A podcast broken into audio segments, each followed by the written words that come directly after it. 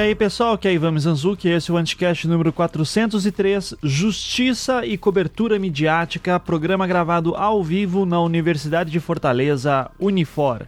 Então, vamos lá. Esse programa foi gravado no dia 13 de agosto de 2019. É, eu fui lá para Fortaleza a convite da Escola de Direito da Unifor o nome do evento era Jornalismo Investigativo e Influência da Cobertura Midiática e foi uma conversa que eu tive com o Procurador-Geral de Justiça do Estado do Ceará, o senhor Plácido Rios, e eu fui lá a convite da professora Gabriela Lima, inclusive já agradeço aqui tanto ela quanto a professora Viviane Rufino e o professor Paulo Meyer, lá do curso de Direito da Unifor. É, foi muito bacana, inclusive já para avisar, é, durante a gravação tem uma mulher que faz perguntas para mim e pro uh, doutor Plácido. É, quem faz essas perguntas é a professora Gabriela Lima, não estranhem.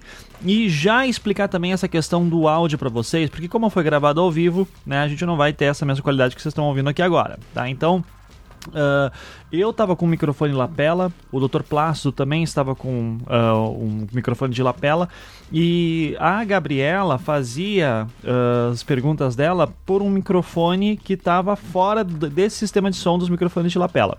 Que só foi captado o som do microfone de lapela, dos, é, meu e do Dr. Plácido. Então, a voz da Gabriela fica um pouco distante.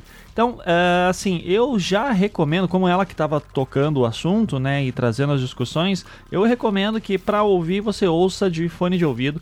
É uma discussão muito interessante que a gente teve daí sobre a questão da mídia com a resolução de crimes e é, eu, como um cara que está vindo do Caso Evandro, Projeto Humanos, Investigação Criminal, é, para a produção de podcast, e o Dr. Plácido daí como um cara que trabalha com isso diretamente, então duas visões bem interessantes. É, foi um baita prazer estar lá. Agradeço todo mundo da Unifor. É, e não apenas da Unifor também, mas agradeço também o senhor Daniel Mamed, lá do Viradão da Juventude, que é a virada cultural é, que rolou lá na periferia é, de Fortaleza, o, no CUCA, que é o Centro Urbano de Cultura, Arte, Ciência e Esporte. Eu participei, uh, essa gravação no, na Unifor, que é o podcast de hoje, foi no dia 13 de agosto, que é uma, foi uma terça-feira. No sábado anterior àquilo, eu participei de uma outra, de um outro evento sobre podcast que o CUCA estava lançando. É, e é um, uma proposta muito legal sobre para a galera da periferia poder produzir conteúdo é, e também ter outras atividades nos Cucas. Então, é, corram, para quem não sabe, né, corra atrás dessas informações sobre o Cuca de lá em Fortaleza, que realmente fiquei muito impressionado com a estrutura do pessoal. Parabéns para todo mundo.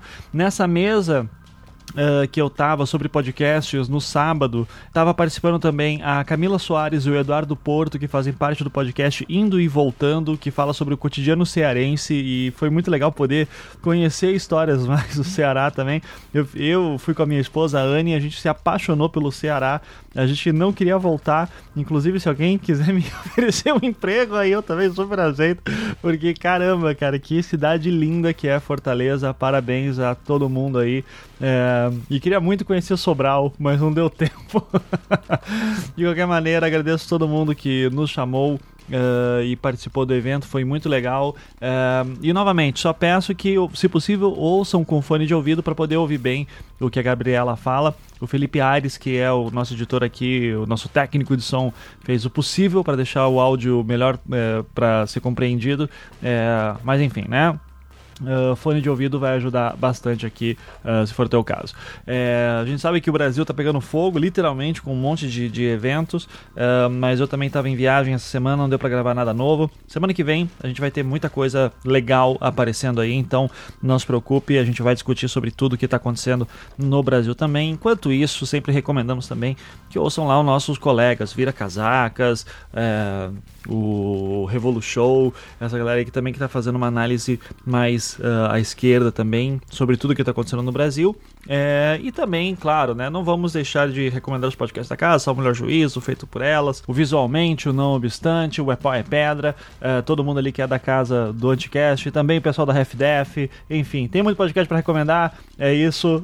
Eu só vou deixar aquele recadinho dizer também, seja patrão do Anticast, entre em anticast.com.br, entre no botão lá, seja patrão, que está lá em cima, e contribua a partir de 5 reais por mês para a gente continuar fazendo nossa trabalho aqui da melhor maneira possível. Gente, é isso. Espero que gostem do programa. Fiquem agora com ele. Mas antes da gente começar, eu quero a palavra para os nossos palestrantes, tanto para o Ivan quanto para o Plácido se apresentarem, falarem um pouquinho do histórico deles, e aí a gente vai é, levando o nosso debate para o jornalismo investigativo e para a influência da mídia nos processos criminais, pode ser? Então, obrigado, Gabi. Boa noite, todo mundo. É, para mim ainda é tudo surreal estar aqui, né? É, imaginando que podcasts um dia me trariam para Fortaleza, sempre impressionante. É, já quero pedir desculpa também porque hoje eu fui para o Beach Park. é claro, né? Turismo. E, e daí eu passei protetor solar, esse negócio que a gente não conhece direito em Curitiba, para que serve. E, e, daí acho que entrou um pouco no meu olho esquerdo. Então eu estou o dia inteiro assim, tá? Então, é, desculpa as caras feias que saírem. De qualquer maneira, só novamente agradecer o convite do Uniforme. É, é uma imensa honra estar aqui, é, ainda mais Dr. Plástico aqui também. Então, quando que eu estaria como procurador-geral aqui do lado? né? Porque, falando um pouco do currículo, eu sou um mero designer, né? sou formado em design gráfico, é, as pessoas não sabem disso, a maioria. Em 2007 eu me formei em design, é, já estava cansado de design gráfico, fui fazer um mestrado em ciências da religião, é uma longa história, é, mas daí já vem ali no meu interesse também de estudar religião e fenômenos religiosos por uma via mais sociológica, que foi basicamente que eu fiz no mestrado, estudando Aleister Crowley, né, o, mago inglês do século XX, que se intitulava A Besta do Apocalipse. Então, estudei daí noções de ética e moral em Aleister Crowley, super bacana.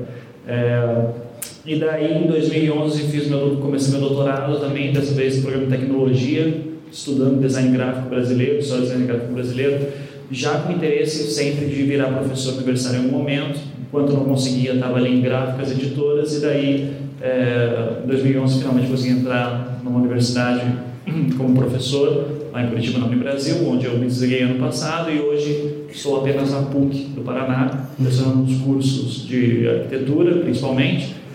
É, e a, uma das minhas ex-alunas é sobrinha do Dr. Costa, então o, o mundo pequeno, é. Eu cheguei para ela, oh, vou para tua terra, Fortaleza. Ela falou, eu sei, vai falar com meu tio. então, muito bacana.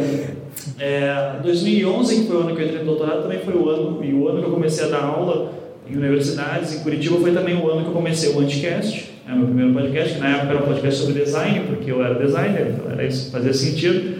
É, mas a partir de junho de 2013 o Brasil nos obrigou a falar de política.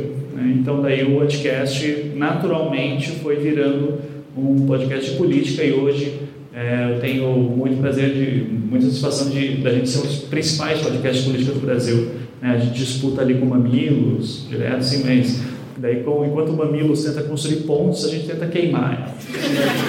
então, é, essa é a nossa função no mundo. É, e em 2015 eu comecei o Projeto Humanos, meu outro podcast, num formato mais narrativo, para usar as palavras do Ira Glass, né, do This American Life, é para como se fosse um filme que você ouve, né, a ideia de ter narrativas em áudio.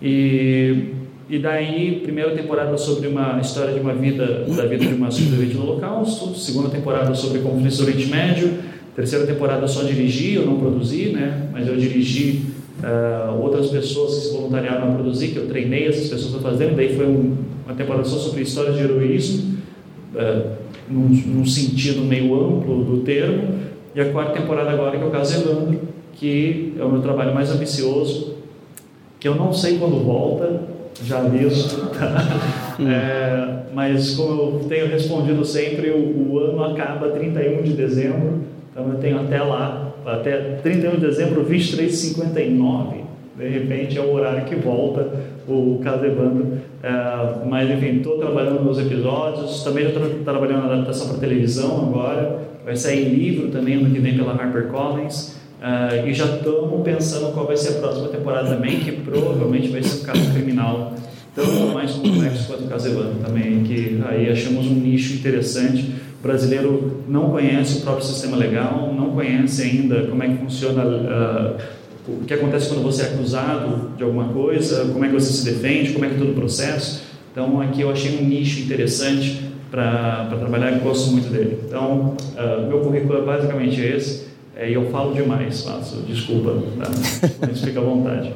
Estou humilhado aqui depois de um currículo desse, vou falar o quê?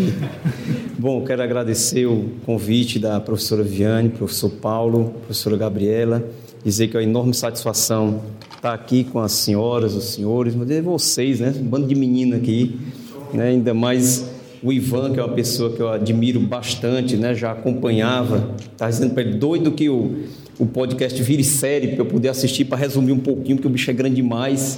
Né? e an analisando a, a forma técnica, profissional, ética com que ele trabalhou aquelas informações, aquilo já é uma aula da, aqui para todos nós de como ah, você deve se portar diante de um caso, de, um, de uma conduta criminosa, né? de, de uma forma bem isenta, imparcial.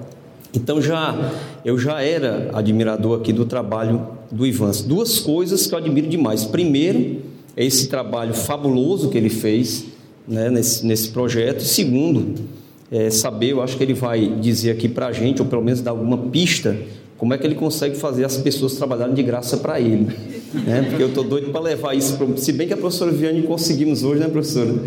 O importante convênio para que os alunos da Unifor trabalhem não é bem de graça, viu, pessoal? A gente vai lá dar toda a estrutura. Mas, enfim, pessoal, eu estou no Ministério Público desde 1996 e sou promotor de justiça. No Ministério Público a gente concorre ao cargo de procurador. Inicialmente eu fui presidente da Associação Cearense do Ministério Público e em 2016 eu concorri ao cargo de procurador. Tive uma, uma grande aceitação dos meus colegas, o que me envaideceu bastante. Concluímos o primeiro mandato, que são dois anos, e aí no Ministério Público tem tipo um recall, sabe, Ivan? Você pode ir para o segundo mandato e é o último, graças a Deus. E esse segundo mandato, nós tivemos ainda uma aceitação superior ao, ao primeiro mandato da classe, né, mais de 80%, e nos sentimos absolutamente contemplados com a legitimidade, com o apoio, com a atenção que os colegas tiveram. É, estamos fazendo um trabalho de, de estruturação dentro do Ministério Público.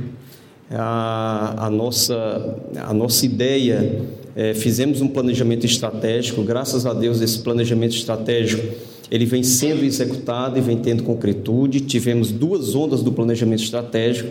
A primeira onda foram nos dois primeiros anos de mandato, na primeira gestão, e a segunda onda, ainda mais ousada, né, que é um plano que nós temos, que também estaremos concluindo agora em dezembro, que é a automação de todo o Ministério Público do Ceará. Né? Até dezembro, o Ministério Público do Ceará não terá mais nenhuma folhinha de papel para precisar trabalhar. Isso vai dar mais transparência, mais agilidade, mais eficiência.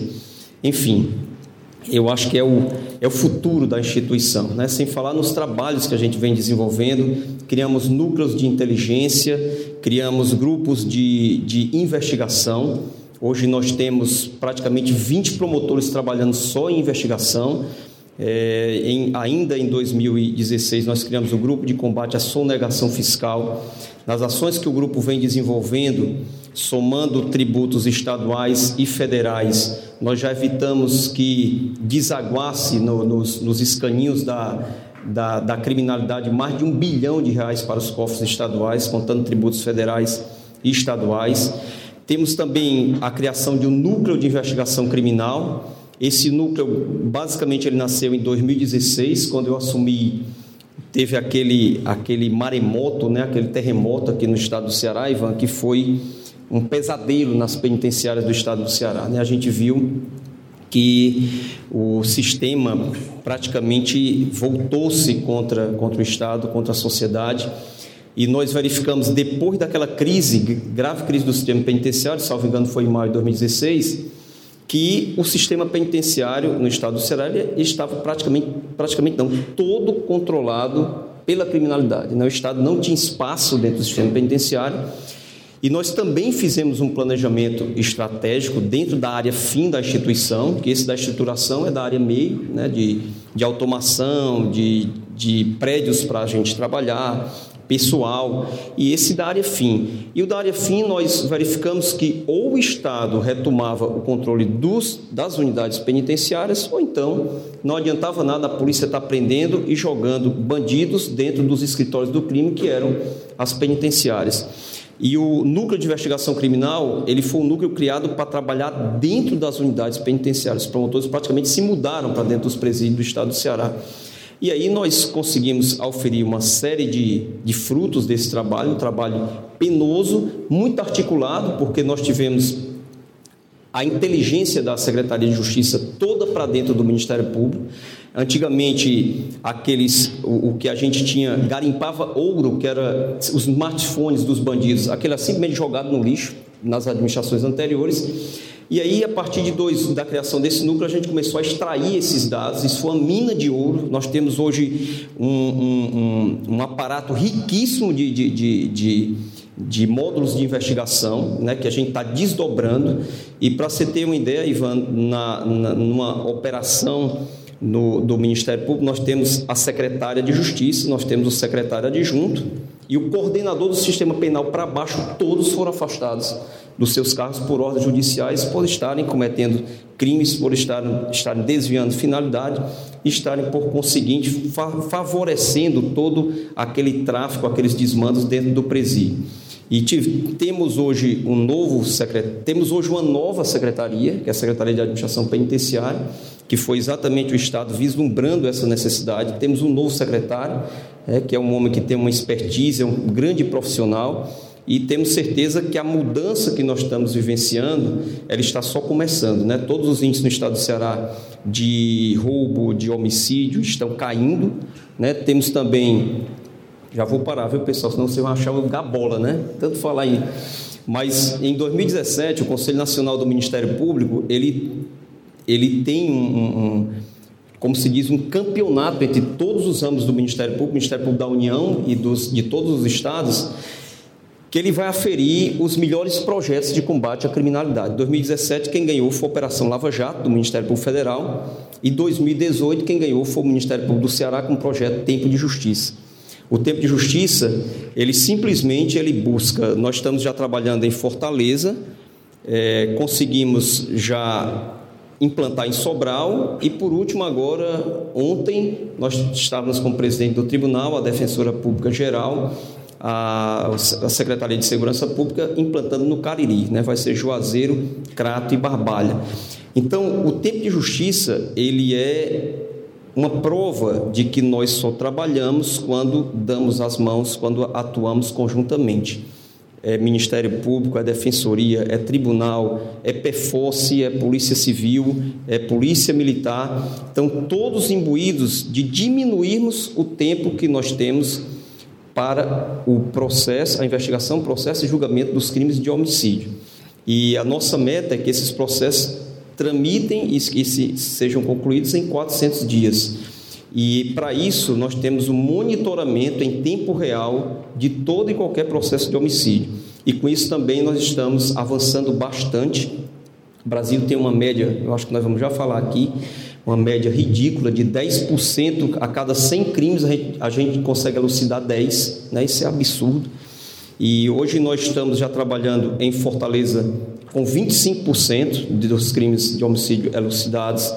Antes de vir para cá, eu até liguei para o André Costa, nosso secretário de Segurança Pública do Estado do Ceará, e o Estado é todo dividido em é, regiões de segurança, né, para vocês entenderem, são as AIS, e nós temos uma região que eu verifiquei hoje, já com dados de 2019, que nós já estamos lá com 66, mais de 66% dos homicídios sendo elucidados, é aquela região ali de Crateús, Novo Oriente, enfim, então é um trabalho hercúleo, mas um trabalho bem fazejo, onde a gente vem colhendo frutos. E estou aqui muito instigado, esse tema é um tema muito bacana, né? a questão da mídia no, no, no processo penal. Eu acho que nós temos, como o professor Paulo disse, uma, a necessidade de formatar uma, um caminho, né, pavimentar um caminho para os, os, jornalistas que trabalham nessa área, para os operadores do direito, para que nós não caiamos naquela vala comum da gente estar tá desbordando de ações, a gente está prejudicando a, a sensibilidade social quanto à importância de elucidar os delitos de uma forma profissional, de uma forma técnica e de uma forma escorreita. Então, desculpem se me alonguei, tenho esse defeito de falar demais. Gabi. É, muito obrigada pela apresentação de vocês. Meu objetivo era muito por que, que a gente convidou o Ivan para falar sobre a influência da mente nos processos criminais, por que, que a gente convidou o doutor Plácido dessa exposição. E eu agradeço muito porque ficou muito claro para a gente. E aí eu queria que o Ivan contasse um pouquinho é, de onde é que veio essa. Qual foi o seu estímulo inicial, o seu start para começar a pesquisar para essa quarta temporada do Projeto Humanos? Contextualize o que é o Projeto Humanos, você já fez um pouco. Conta para a gente um pouco qual foi o teu start para começar a pesquisar o caso Evandro quais foram os obstáculos que você encontrou nesse levantamento de dados, porque eu lembro que você é, demorou bastante para lançar a quarta temporada. Disse, olha pessoal, vou deixar, quem é o do podcast ouviu muito. Pessoal, vou deixar aqui stand-by, Projeto Humanos, vai ter um novo julgamento, é um processo. Conta pra gente um pouquinho essa, esse obstáculo. Claro. É, então, assim, né, a história toda, acho que é bom lá para o início do, do, do, projeto Humanos em geral, 2015, que eu estava começando a pesquisar esse estilo de podcast que a gente chama de formato storytelling, que é um formato mais narrativo, como eu falei, um filme para ouvir, um docu áudio, algo assim. É, eu, um dos meus maiores motivadores para isso foi um podcast americano chamado Serial, né, que para quem conhece o mundo do podcast sabe que a importância dele, que foi meio que o podcast que mudou o cenário americano nos Estados Unidos em 2014 porque popularizou a mídia.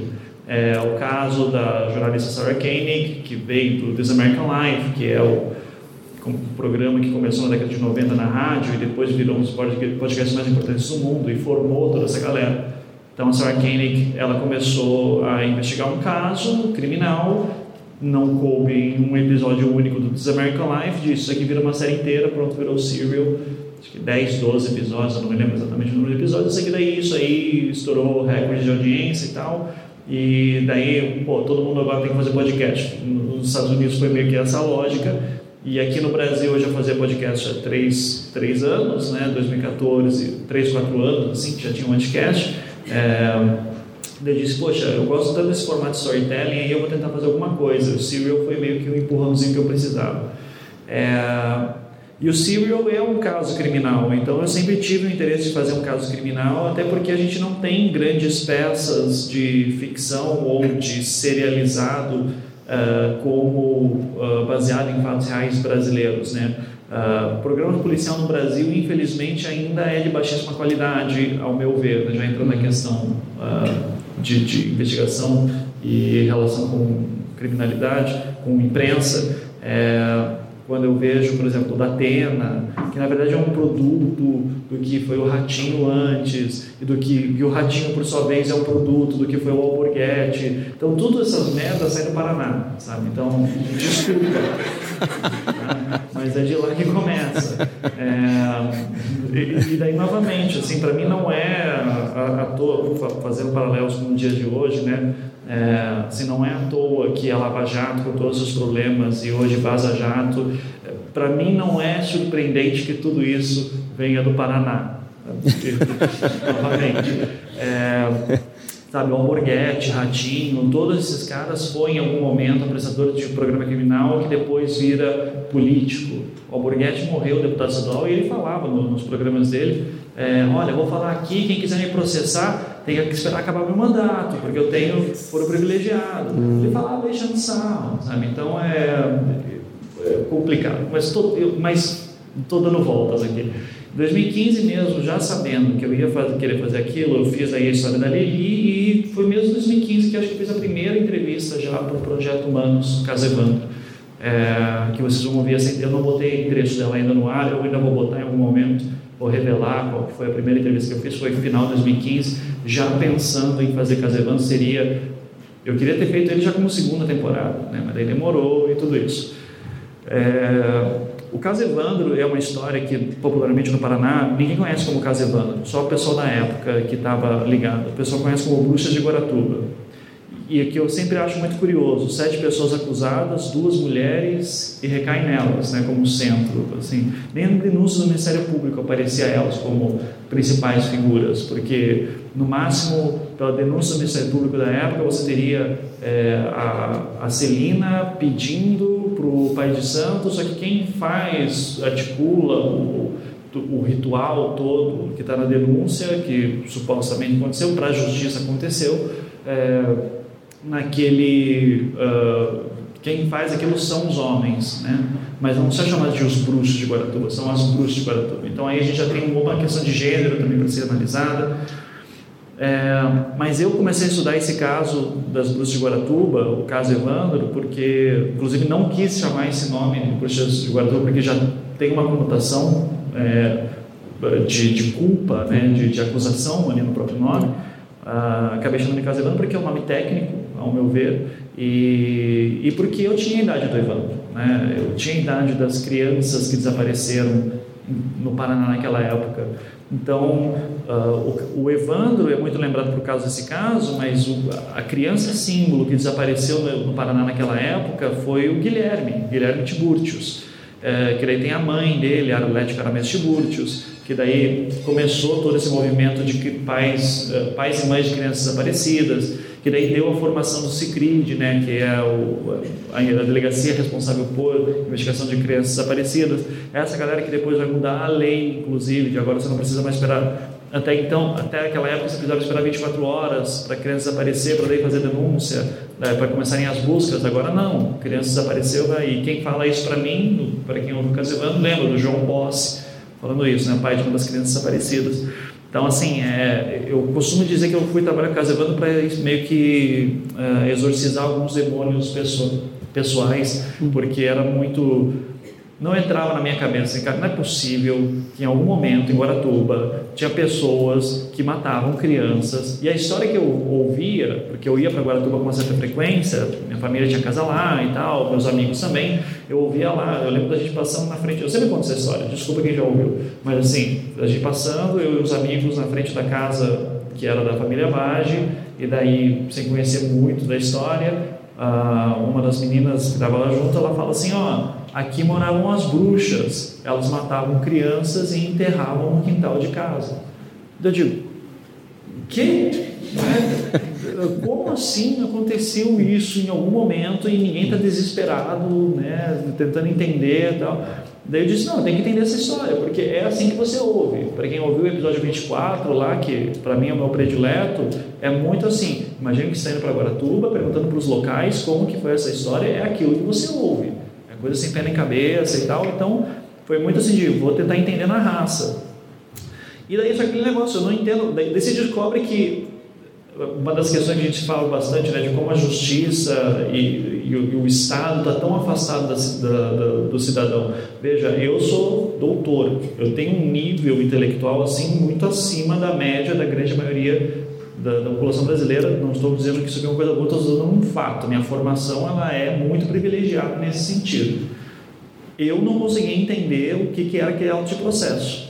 Eu tinha que sentar do lado de um amigo meu que era advogado e ele me dizer, ó, oh, isso aqui é um ofício que significa tal coisa, isso aqui é uma denúncia, isso aqui é um inquérito, faz de inquérito, faz de denúncia, fala de pronúncia, e eu dizia, gente, é, é, assim, é uma caixa de. Você, você, você, entende a Matrix quando você vê aquilo. Assim, Caramba, olha aqui, e veja, para alunos de direito que estão aqui, isso aí em alguma hora fica naturalizado para vocês, mas eu quero que vocês tenham plena consciência. A pessoa que está sendo acusada, muitas vezes, ela não tem noção daquilo que está vendo. É, nunca se esqueçam disso. E a imprensa, muitas vezes, o jornalista que está cobrindo não tem noção. A coisa que eu mais pesquisando, às vezes, era assim: ah, o júri foi apertado, 4 a 3. Daí, quando eu descobri que esse era meio que, não, quando você tem a maioria, os juízes já jogam fora os votos, eu digo, ah, é? E daí, ou seja, é sempre 4 a 3, né? a não ser que quando se abre até o último voto. Essas pequenas coisinhas, jornalista não sabe. E eu nem sou jornalista, né? eu virei, porque eu sou metido. Né? Então, daí eu fui lá, já que não precisa de diploma, disse, eu quero ver isso. Né? E eu sempre digo, não tirem sal, porque não, não, não me odeiem, porque designer nunca foi reconhecido também. Então, que tem, que tem de jornalista aí que se diz designer, né? não está no gibi. É, mas daí o que acontece, né? Eu estou estudando o caso Evandro há muito tempo, fazendo pesquisas, estudando os autos, tentando entender aquilo, aprendendo horrores sobre processo penal. É uma coisa que eu jamais pensei que eu, eu faria. Uhum. Daí eu comecei a ficar interessado, tipo, será que eu cumpro esse manual aqui de direito? Eu, não, não, não, fiz isso, né? Era mais fácil ligar para meu, os meus amigos.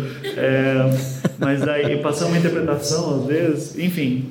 E e daí o que acontece, né? Em 2016, aí você vê como novamente as coisas vão se juntando. 2016, que eu tenho meu sinal verde, basicamente para começar a produção de fato do projeto Humanos, porque é, muda-se o entendimento da prisão em segunda instância, em 2016. Né? Prisão em segunda instância, o STF diz: não, tá, pode prender que assim, para mim é uma coisa que até agora não faz sentido, né? A Constituição fala esgotamento de recursos, tal, mas isso daí é uma outra história. Hum. É, e daí a Beatriz Abaixo, que estava condenada em segunda instância, ela tem a sua prisão decretada. Só que nisso ela está correndo também com pedido de indulto, porque ela se encaixaria no último indulto que a Dilma fez, no final de 2015. É, quando sai daí a prisão decretada dela e ela está ainda recorrendo ao processo e ainda está entrando com pedido de indulto, ela fica foragida por alguns dias. Nunca perguntei para ela o que aconteceu nesse período, não é o meu interesse também. É, isso é o fato apenas, ela ficou foragida por alguns dias. Os advogados conseguiram acelerar o processo de indulto. Ela é, então, ela consegue o seu indulto e quando consegue, é, meio que é o meu sinal verde de opa, agora eu posso começar a pesquisar.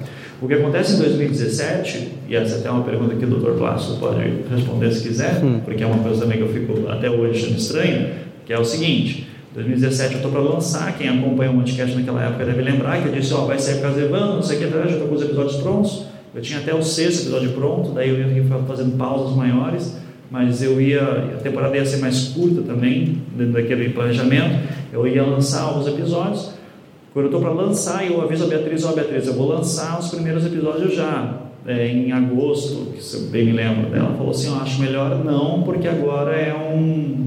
É, é, o Ministério Público está recorrendo ao meu indulto. Deu. O Ministério Público pode fazer isso? Assim foi. Eu, eu nunca vi pedido é, recorrer a indulto num caso como esse. Mas enfim, Daí ela recorreu, daí o Ministério Público recorreu, daí eu, eu, decidi segurar a temporada porque falando com meus advogados, eles falam assim, ó, se você publicar agora não vai ter problema nenhum, mas o medo dela, eu imagino, deve ser que, em princípio, quando cair esse processo na mão de um juiz, um desembargador, que seja, ele deve ser uma pessoa isenta. Mas se ele ouve o teu podcast e ele, de repente, aquilo ajuda a formar uma convicção, por exemplo, primeiro episódio do Projeto Humanos, do caso Evandro, você termina ouvindo as fitas de confissão. E até você descobrir tudo que está por trás dela, é, assim, você tem muito claro, não, são culpadas e não sei nem por que tem 24 episódios nesse negócio. né? assim, é, óbvio que são culpadas, né? É, daí ele falou assim, ó, eu, se for, eu entendo o, o, medo dela, mas se quiser publicar, fica à vontade. Daí eu decidi segurar, é, daí o Ministério Público recorreu no primeiro Ministério perdeu, segundo Ministério perdeu, quando chegou, daí foi no STJ, é, daí foi derrubado, daí tipo, ah, pode, agora foi publicar. Isso já era, já tinha se passado um ano, foi julho, agosto de 2018, daí eu esperei o Dia das Bruxas, né, dia 31 de outubro, para lançar o primeiro episódio. É, esse processo todo que daí me fez aumentar a temporada, ser mais detalhista, né, e, mas foi meio que justamente para não interferir no, no, processo, porque eu não queria que o meu trabalho é, ajudasse a um juiz, pudesse correr o risco de um juiz ou desembargador ou qualquer autoridade é, do sistema judiciário de formar uma convicção, seja a favor ou contra ela. Né? Então foi mais nesse sentido. É, maravilha. Clássico, você pode comentar um pouco para a gente, o Ivan é, é uma pergunta ali no meio da fala dele, sobre como o Ministério Público ele pode recorrer de um indulto, de um pedido de indulto. Eu queria que você respondesse e aí eu já, te, já sigo fazendo a próxima pergunta. Pode ser? Claro. É, infelizmente, o nosso sistema processual penal ele admite recurso praticamente para tudo, sabe, irmão? Então, é algo que não tem fim, né? Por isso que o processo, há quantos anos isso anda rolando? É daí a importância que nós é, defendemos com tanta ênfase a necessidade do Supremo Tribunal Federal, necessidade até ridícula isso, parar de analisar a questão do julgamento em segunda instância, se pode ou não antecipar o cumprimento da pena, porque não é possível que a mais alta corte de justiça do país, casuisticamente, dependendo de quem seja a bola da vez, ela volte a analisar o que ela já analisou, né? já vai é, diante do, do, do, desses percalços aí que a, que a Lava Jato aconteceu no Brasil, né? toda essa mudança que nós tivemos, nós tivemos duas coisas muito benfazejas para, para o combate à corrupção, que foi justamente essa possibilidade e ela vem dentro de uma lógica do sistema jurídico, né? porque você chega no momento dos recursos que você não pode mais estar tá voltando a analisar fatos. Você analisa questões eminentemente jurídicas. E quando os fatos não são mais analisados, então se entende que aquilo ali já é uma, uma questão resolvida, até porque se nós não estabelecermos uma etapa de parar de rever casos, aí a gente também não vai parar no Supremo, a gente vai para a Corte de Haia, como já quiseram ir. Né? Então não tem fim, porque o ato de julgar, de analisar, sempre vai ser uma questão subjetiva. Né? E as questões subjetivas elas não são matemáticas. Você não vai ter que dois e dois são quatro. Você vai ter a interpretação de cada um, de cada julgador, de fatos que são condutas que se amoldam a um tipo penal, se se consideram ou não crime. E a questão da, da, da colaboração premiada também, né? que ela veio uma coisa ligada à outra. Se você não tem no horizonte a perspectiva de ser preso, realmente, vamos ser franco, pessoal, quem vai colaborar? Eu vou esperar, eu vou ficar ali, deixa esse troço rolar aí, isso não acaba nunca, né? Igual a gente estava falando aqui do, da questão do, do, do homicídio e a questão tão grave do nosso país da impunidade, que eu acho que a gente deve tocar nesse, nessa, nessa, nesse fato de todos nós temos um fascínio pelo crime, né? Nós sociedade, todo mundo, aquela, aquela antigamente o, os crimes eram julgados, a própria história de Jesus Cristo, né? Jesus Cristo foi julgado e condenado diante de um pressões populares as mais diversas, período da Idade Média, a, a, da Santa Inquisição, onde enxergando-se a pena capital, que tinha gradações de pena também ali, não era só a pessoa ser queimada viva, mas a pessoa era queimada viva realmente numa praça pública. Então, essa, esse fascínio que nós temos pelo crime, ele é interessante que a gente vive num país que, em números absolutos, o Brasil é o país onde mais se mata, se assass, pessoas são assassinadas no mundo. Né? São mais de 60 mil pessoas assassinadas. E aí, o que é que leva a, a imprensa, a sociedade de modo geral, a ter interesse por esse, por aquele outro, por aquele delito? Né? Então, se você, você fizer essa análise e aqueles delitos que a gente tem, às vezes, vê na mídia, né, como, como eu disse antes, quantos aconteceram e a gente sequer chegou a, a elucidar, a saber a, quem cometeu aquele delito, né, aquele, aquilo que passou realmente totalmente a sorrelfa da, da análise da, da população, do sistema de justiça e de um modo geral. Então, acho que esses cuidados a gente tem que ter, né, de resgatar a capacidade do Estado falar, por último, né, numa situação dessa. E a, e a possibilidade também de nós termos, de finalizar os nossos dramas sociais, né, porque o crime é um drama social. Não, e eu estou mais revoltado ainda saber que isso foi um percalço todo mundo aí esperando, né, Ivan, sair essa, esse, esse desaguar todo que a gente sabe que, que esse, esse projeto ainda vai muito mais além. Então é, é triste ver que uma, uma situação dessa é mais um obstáculo à, à conclusão desse, desse trabalho. É, excelente. Aí, eu já vou emendar uma próxima pergunta e eu queria que você comentasse um pouco quais são, é, é, de que forma a mídia, e aí vem no cerne do nosso tema, hum. de que forma a mídia ela pode influenciar, você já viu na sua carreira influenciar investigações ou mesmo o decorrer de um processo judicial já em curso? Importante, Gabi. Às vezes a gente conversa até com, com colegas questionando isso. E eu, e eu faço outro questionamento. Eu digo, por que, que se questiona isso? Eu acho que a gente vê no próprio Código de Processo Penal, ele internalizou essa questão da pressão da mídia. Né? Se você pega lá os requisitos da prisão preventiva, você vai ver que um dos requisitos para o juiz decretar a prisão preventiva é a garantia da ordem pública. E eu acho que temos muitos operadores do direito aqui, né? não sei se pessoas de outra, de outra profissão, mas quando a gente fala em ordem pública, muito se criticou o seguinte: que cautelares são medidas que garantem a rigidez daquele processo, né? Você materializar provas naquele processo, ali dentro daquele processo. Quando você fala em ordem pública, preste atenção que você se transporta para fora do processo. Você não está mais cuidando ali dentro. A ordem pública não é mais o crime que o A e o B cometeram. É o cuidado que nós temos para o C não ser objeto também de um crime cometido, vamos supor, pelo A. Então, é a comoção social. E a gente vê várias decisões do Superior Tribunal de Justiça que ele fala exatamente nisso, né? no clamor público, na comoção social, é, que são justificativas para a segregação.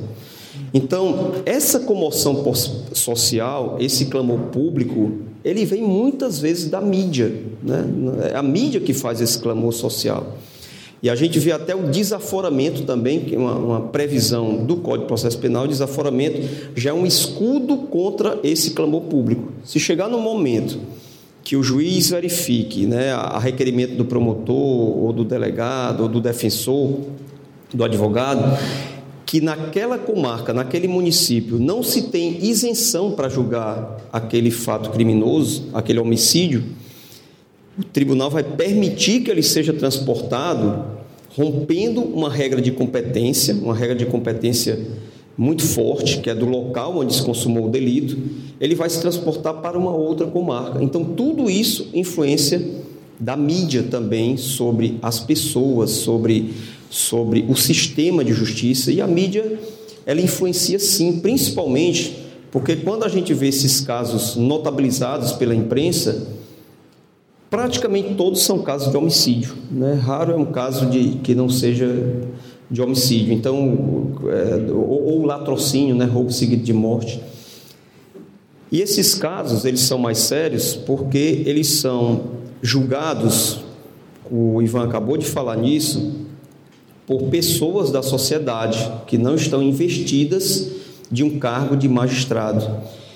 E o problema não é só esse a pessoa que está ali como jurado, o juiz, pela própria Constituição Federal, pelo, pela, pela a, a, própria normatividade jurídica, ele é obrigado a dizer: olha, eu estou chegando à conclusão C porque analisei a prova A, a prova B, né, analisei todas as questões do processo e eu cheguei à conclusão disso, por isso, por isso, por aquilo outro. Ele tem que fundamentar a decisão judicial. O jurado é o convencimento íntimo dele, dentro da subjetividade, dentro da interpretação dele. Então, claro que nós temos mecanismos para tentar fazer com que essa exposição da mídia não chegue a contaminar essa isenção do jurado. Mas todos nós sabemos que isso é praticamente impossível. Então, é muito nocivo para, para o, o sistema o sistema de justiça, o sistema penal, essa atuação da mídia. Mas, como dizia o ministro Carlos Aires Brito, triste de um país que não tem a liberdade de imprensa. Então, ele diz mais ainda: ele diz, olha, a democracia de um país é do tamanho da liberdade de imprensa que tem aquele país. Quanto mais liberdade de informação se tiver, maior é a democracia e mais nós vamos ter a certeza que nós vivemos no Estado democrático de direito. O, o ministro Carlos ele julgou em 2009 uma ADPF, a ADPF 130, que ela cuidava de analisar a constitucionalidade ou não da Lei 5.250 de 1967, que era a antiga lei de imprensa que foi forjada ainda no regime ditatorial. E eles extirparam do ordenamento jurídico a lei de imprensa justamente porque ela estabelecia balizas a essa liberdade de informação. E nós temos que entender, nós temos que saber lidar com isso, nós temos como sociedade até a maturidade para conceber o seguinte: não se pode ter balizas à liberdade de informação, a não ser que as balizas surjam de dentro da própria Constituição Federal.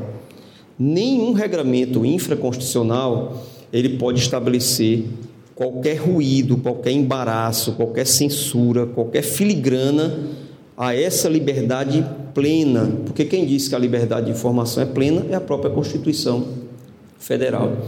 Então, o que nós temos, o que nós temos que entender, a gente estuda muito né, na, na graduação, é que princípios constitucionais, um não anula o outro, mas eles convivem em harmonia e, em determinado caso concreto, um se sobressai e o outro fica um pouco mais, um pouco menorzinho e tal. É justamente quando a gente vê essa, essa situação, Gabi, da, de ter uma uma questão da, da, da eu acho que é, que é, emblemática né, da escola base. Escola base era que chamava? Escola base, né? Então, eu vi um depoimento, eu estava olhando aqui, porque eu vivo me esquecendo do nome dele. Eu vi um depoimento do Valmir Salaro, aquele repórter da, do Fantástico, repórter investigativo, que me impactou muito positivamente é, ele disse o seguinte: ele disse, olha, eu tenho um telhado de vidro. Eu fui um dos responsáveis por ter acabado com a vida de seis pessoas pela notícia que eu dei. Ou seja, ele ficou até hoje, hoje não, foi em 2013 que ele deu esse depoimento no, no, no seminário do, do IDDD, Instituto de Defesa do Direito de Defesa, e ele se dizia altamente penalizado, se sentia responsável porque ele foi o repórter do Fantástico, ele é repórter da Rede Globo, que primeiro, com base numa informação de um delegado de polícia, e geralmente, não estou aqui dizendo é, é, delegado, é promotor de justiça, que geralmente acontece, porque a primeira, a, a, ele mesmo disse, a imprensa tem uma de, de ser justiceira, né? então eles buscam logo a acusação, Daí a nossa responsabilidade de ter muito cuidado, de não expor a honra das pessoas numa situação de irresponsável, como aconteceu. E ele disse: "E depois disso eu tentei mudar o meu a minha forma de fazer jornalismo e levei para o Fantástico entrevistar o casal Nardoni. E aí que eu acabei com minha minha carreira mesmo de jornalismo. Ele disse maculado, extremamente maculado, porque a população não admitia, professor Paulo, que a imprensa ouvisse o lado da defesa. Né? Como é que está ouvindo bandido? Né? Como é que você dá voz a bandidos? Então, se você não pegar o direito pleno à informação e mitigá-lo com as balizas do direito que o cidadão tem de só ser culpado depois de um devido processo legal, né, que isso é um direito dele, do cidadão. Você não pode dizer que que ninguém é culpado se você não tiver todos os trâmites legais do processo. Né? Então, você tinha que ter mitigado aquilo ali dentro do, do princípio da, da defesa, né? do princípio da. Ixi, professor Paulo, lembrei, esqueci agora o princípio da, da plena defesa, pessoal. Da ampla defesa. Como é que o procurador-geral esquece disso? Que eu sou um déspota também. É, vocês trouxeram muito interessantes falando entre a liberdade de imprensa, a liberdade de informação, o interesse público em ter acesso a todas essas informações, a ter conhecimento desses fatos, é, ao mesmo tempo que respeitando a privacidade, a dignidade daquelas pessoas que estão envolvidas e estão sendo acusadas é, de um delito, sem ter passado ainda pelo devido processo legal, sem ter passado ainda uhum. por todo julgamento e, e, e sem ter encontrado uma resposta. E aí, nesse sentido, eu queria que o Ivan é, posicionasse a gente, contasse um pouco como foi para você é, fazer esse sopesamento. Você, enquanto comunicador, teve naquele momento que fazer uma investigação e um levantamento de dados muito grande e muito profundo.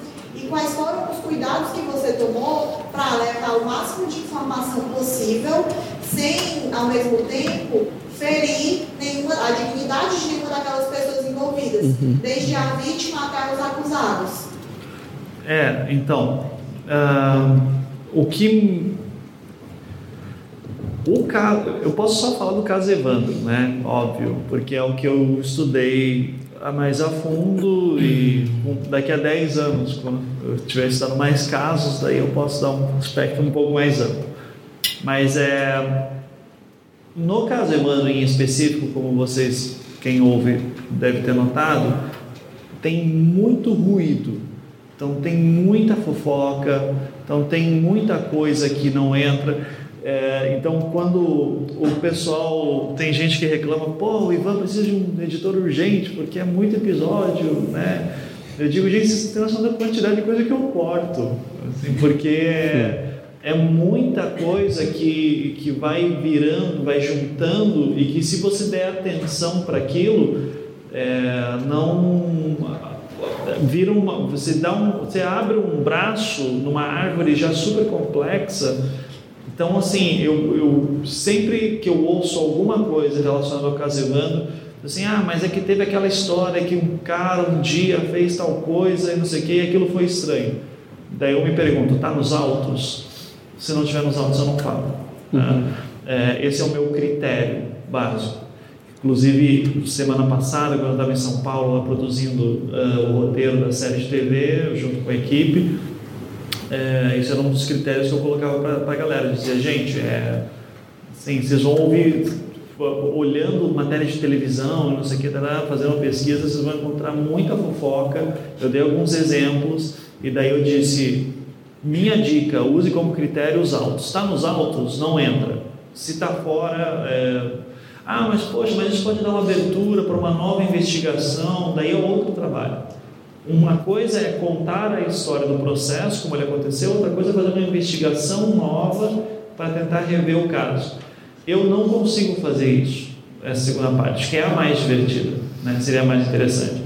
Assim, o que eu posso fazer muitas vezes é mostrar os problemas que existem tanto na acusação quanto na defesa. Né? Então, isso que eu ponho. É, então, nesse ponto do, desse critério de se não está nos autos, não entra, o que, que eu posso colocar de maneira responsável? E daí o grande exemplo aqui eu acho que é sempre é, as fotos do corpo do, do Evandro. Né? É, que daí tem discussão se o corpo não é dele ou não, se é dele ou não, que daí isso é uma das coisas que entra. Então aqui eu estou falando pelo viés da justiça, né? pelo, pelo Ministério, pelo Estado, pela, pelo ente, o Estado, o Paraná. É, o corpo é do Evandro, as sete pessoas são culpadas e essa é a resolução do caso.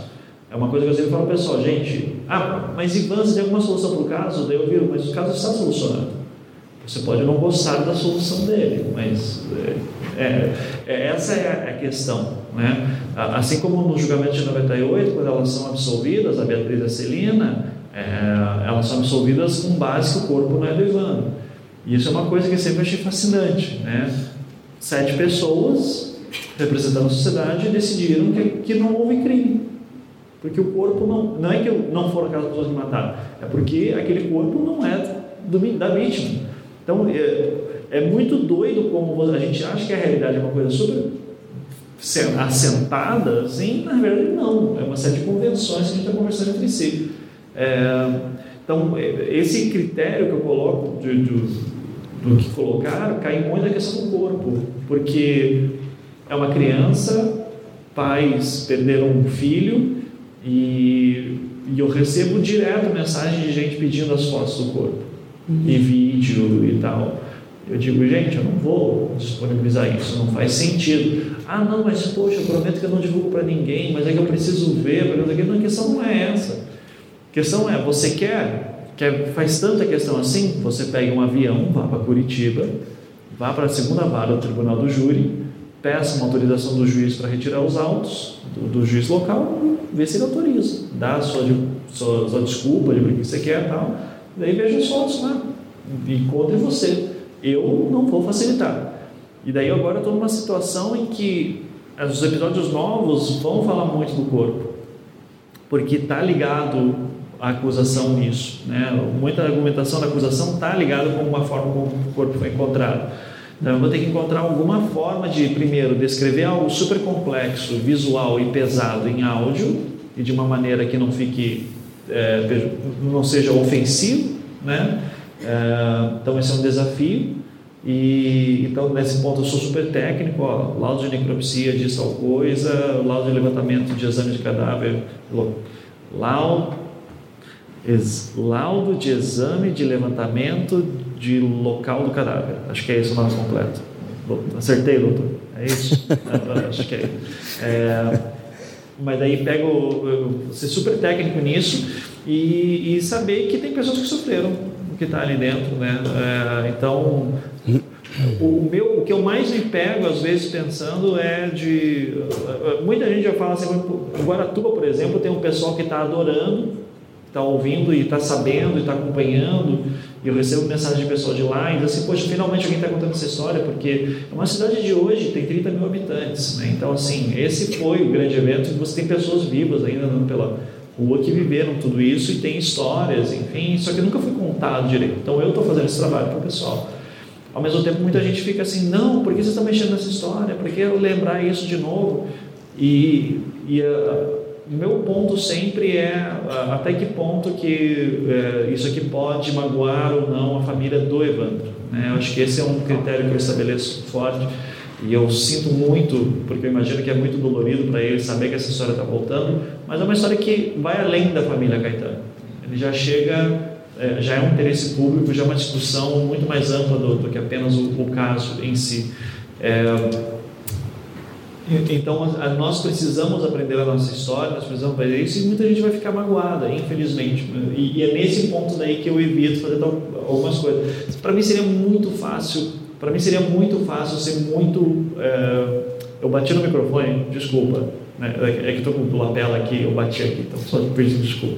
É, mas seria muito fácil fazer um programa, programas muito é, espalhafatosos sabe? Por exemplo, tem um momento lá que uma pessoa se mata durante o júri. Seria muito fácil transformar aquilo num show, é, mas eu fui verificar essa informação e disse: não, isso aqui é sacanagem, usar dessa maneira. Mas a defesa e a acusação usavam daquela maneira que eu achava complicada. Então, é, muitas vezes uma, uma, outra questão técnica para mim que é interessante, é, que cai nessa questão ética, é até que ponto que eu uso trilha sonora. Muitas vezes os usos da trilha sonora eu tenho que pensar se é pertinente ou não. Uh, porque às vezes a cena que está sendo narrada é muito pesada, é muito dolorida, é muito séria, e colocar uma trilha sonora no fundo, é, eu me sinto como se eu estivesse uh, abusando e desrespeitando a pessoa, a fala da pessoa. Então, eu gosto muito de usar silêncio nessas horas, eu gosto de deixar a pessoa falando sozinha. É, e o meu critério para isso, fica uma dica para se alguém quiser entrar nisso alguma vez, eu uso muito assim do tipo, o ratinho faria como? E daí eu faço o contrário. Né? Porque o sensacionalismo, novamente, assim, eu sou muito crítico disso. Eu acho que jornalismo policial, estava sendo um pouco, falando agora há pouco, né, o professor Paulo falou, é, quando entrevistou jornalistas e agentes penitenciários e é, presos, é, eu, eu, realmente, sem, antes mesmo de pensar no caso Evandro, eu sempre fui crítico de programas como o da Atena e afins.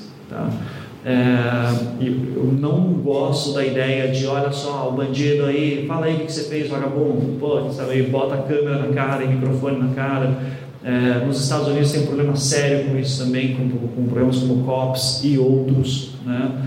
Então, uh, isso aí começa a virar espetacularização, que é um sensacionalismo barato.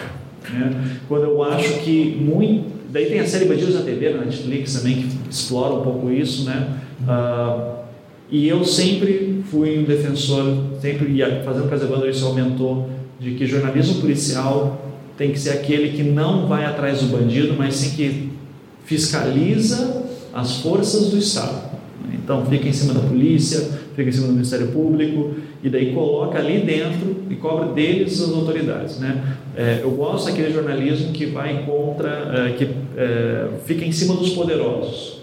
O cara que acabou de ser preso com um pacote de maconha ou qualquer coisa que seja, esse cara, para mim, ele é mais um fragilizado, ele é mais um problema, ele é, ele é mais um efeito de uma sociedade que está muito doente, né, que tem uma série de problemas. É, eu não posso falar de metáfora de doença, mas enfim, é, ele é mais um efeito de, de uma série de outros problemas que nós temos do que necessariamente a causa.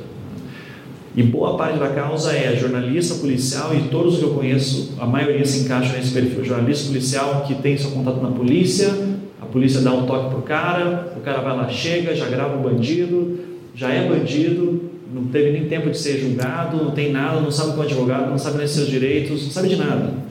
E no caso Evandro eu mostro muito isso. Né? Esse é o meu interesse muito assim, gente, às vezes são pessoas absolutamente ignorantes que por mais que tenham sido culpadas, passaram por um processo todo que naquele seu início já ferrou.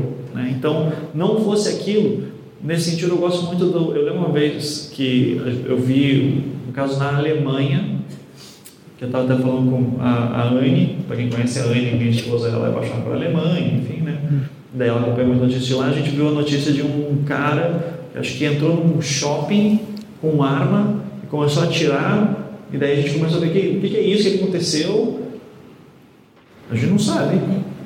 E que bom, porque foi a polícia, conseguiu neutralizar o cara. A gente sabia, é, um cara entrou num shopping com armas, foi neutralizado pela polícia e foi levado para interrogatório. E ótimo, deixa a polícia fazer o seu trabalho, deixa o Ministério Público fazer o seu trabalho. No Ministério Público não, mas enfim, os agentes do Estado lá naquele momento, né? É, não tem para que a gente já ficar julgando esse cara ali dentro, né? Deixa que as autoridades façam isso. E no máximo que, o, que os jornalistas consigam ficar em cima para cobrar respostas, para ficar em cima, ó, e aquele cara, o que aconteceu? Quando que foi? Quem que fez o quê? É, eu acho um problema que a gente tem aqui essa relação do, do, do ministério, da, da imprensa com agentes de Estado nesse sentido, uh, quando a imprensa, o jornalismo policial todo, ele é muito com raras exceções.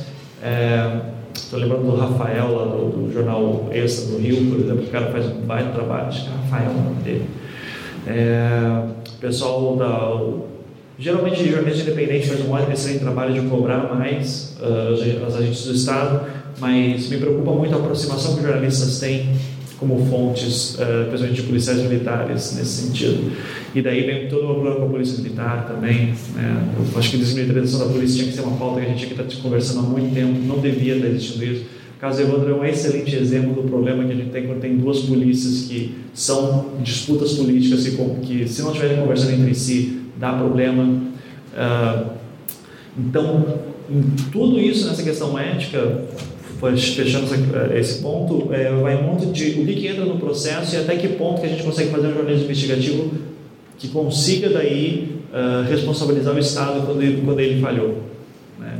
Esse é o, o, o, meu maior medo uh, de quando perguntam assim para mim, você não tem medo de fazer o Casebando?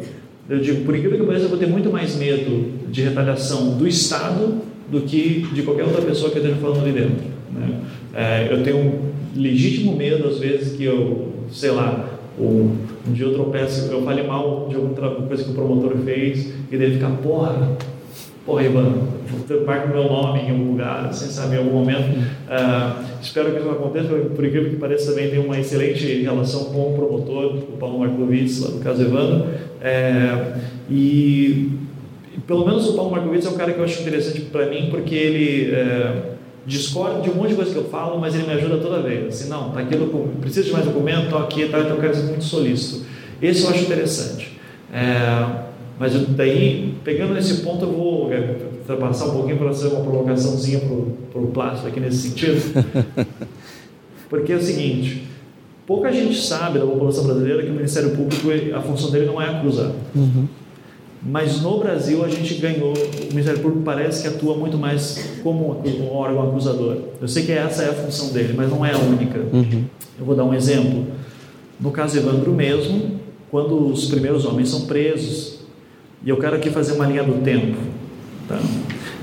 O Oswaldo Marcineiro e o Davi dos Santos Soares são presos no dia 1 de julho, final da tarde, mais ou menos início da noite. Vamos colocar aqui 6 horas, entre 6 e 8 horas. Os dois primeiros são presos.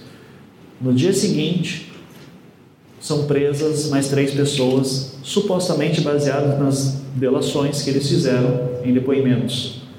Só que o primeiro depoimento oficial que o Oswaldo Marceneiro e o Davi vão fazer vai ser cerca de 30 horas depois de preso.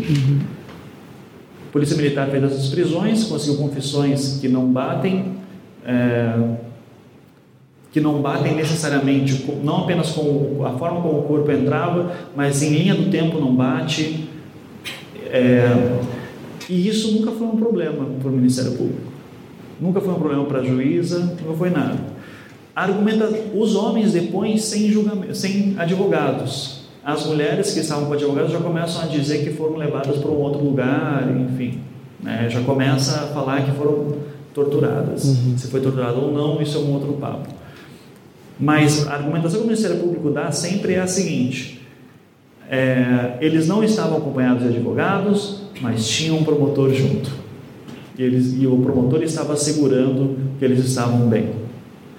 Veja, em 1992, logo após um período de, é, uma ditadura militar, é, a gente ainda se acostumando com uma nova Constituição, com policiais militares fazendo uma operação que não, nem deveria ter sido feita, prendem nessas condições estranhas, com confissões estranhas, é, e o, o primeiro depoimento que uma pessoa faz é 30 horas depois de ser presa, ela fica 30, por 30 horas essa pessoa não existiu.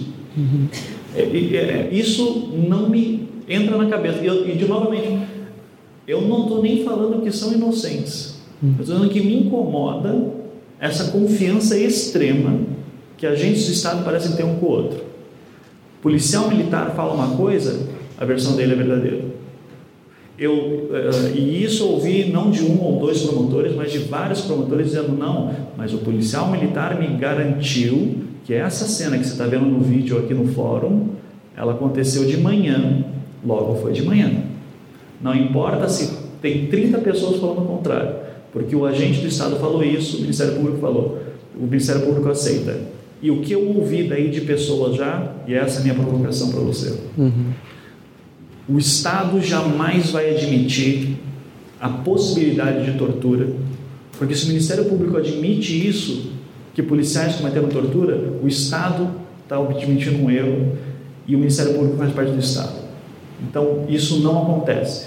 Eles vão falar de casos de policial militar que foi corrupto, que o Ministério Público investigou, sempre tem um caso ou outro, mas você teve uma pessoa que sumiu por 30 horas, teoricamente o depoimento dela é o depoimento que leva às prisões das outras pessoas, mas esse depoimento não existe. Inclusive, ele é feito só depois que as outras pessoas depoem. Então, isso não se encaixa. E daí a desculpa que o, o Ministério Público me dá sempre é é, é meio fora de comum, mas eles são culpados. Então, como, como que a gente age com isso? Porque assim, eu estou dando um exemplo de um caso que eu conheço. Eu imagino que tem muito mais bizarrice desse nível por aí. Especialmente quando a gente envolve brigas entre duas polícias, militar e civil, que foi o caso ali dentro civil sendo acusada de estar sendo corrupta e os militares dizendo: não, a gente vai resolver esse pepino. É, não existe aí um encobertamento de agentes do Estado, muitas vezes, o medo do Ministério Público falar uma coisa e o Estado ser responsabilizado, e isso vai dar um pepino, principalmente quando são casos de repercussão na mídia? Isso é muita covardia, viu? Aí imagina os colegas estão lá no Paraná, aí só para o promotor lá no Ceará foi provocado para dizer que tudo que a gente está fazendo aqui é errado. Mas eu não vou fugir à provocação, não. A gente tem que ter muito cuidado nessa, nesse momento de coleta de provas, né? porque É esse momento que vai dizer se o processo vai ser rígido a levar uma, a uma condenação ou não. Né? Claro que é muito difícil a gente falar sobre um caso concreto que está sob a égide, sobre o olhar de colegas do Paraná e a gente aqui estabelecer promotores erraram ou acertaram, né? Muito complicado. Até porque nós temos algumas delegacias aqui no, nos plantões do Ceará que tornam difíceis, né, principalmente no interior, a apresentação imediata que deve ser né, do preso. Então, para a gente saber o que realmente se desenrolou por trás dessa, dessa situação, aí você teria que mergulhar um pouco mesmo no caso concreto, analisar precisamente o, o que ocorreu e ver se realmente aquilo. Eu acho que na dúvida, sabe, Ivan, eu penso na dúvida, sempre a gente tem que ter em mente que ali está uma pessoa inocente, né? Claro, eu não posso partir do pressuposto que ninguém é culpado. E que é estranho, evidentemente é. Né? A pessoa passar 30 horas preso, né? Para depois ir a, apresentar um, um depoimento. Eu, você estava falando aí, eu não é querendo fugir da, da indagação, não, já fugindo. É, Interessante porque a Constituição Federal, quando ela traça direitos, sempre vem por trás deveres. Né? Quando nós temos a liberdade de imprensa, nós temos também no artigo 220 da Constituição Federal que nós, cidadãos, temos direito a ter acesso à informação, né? acesso à informação plena.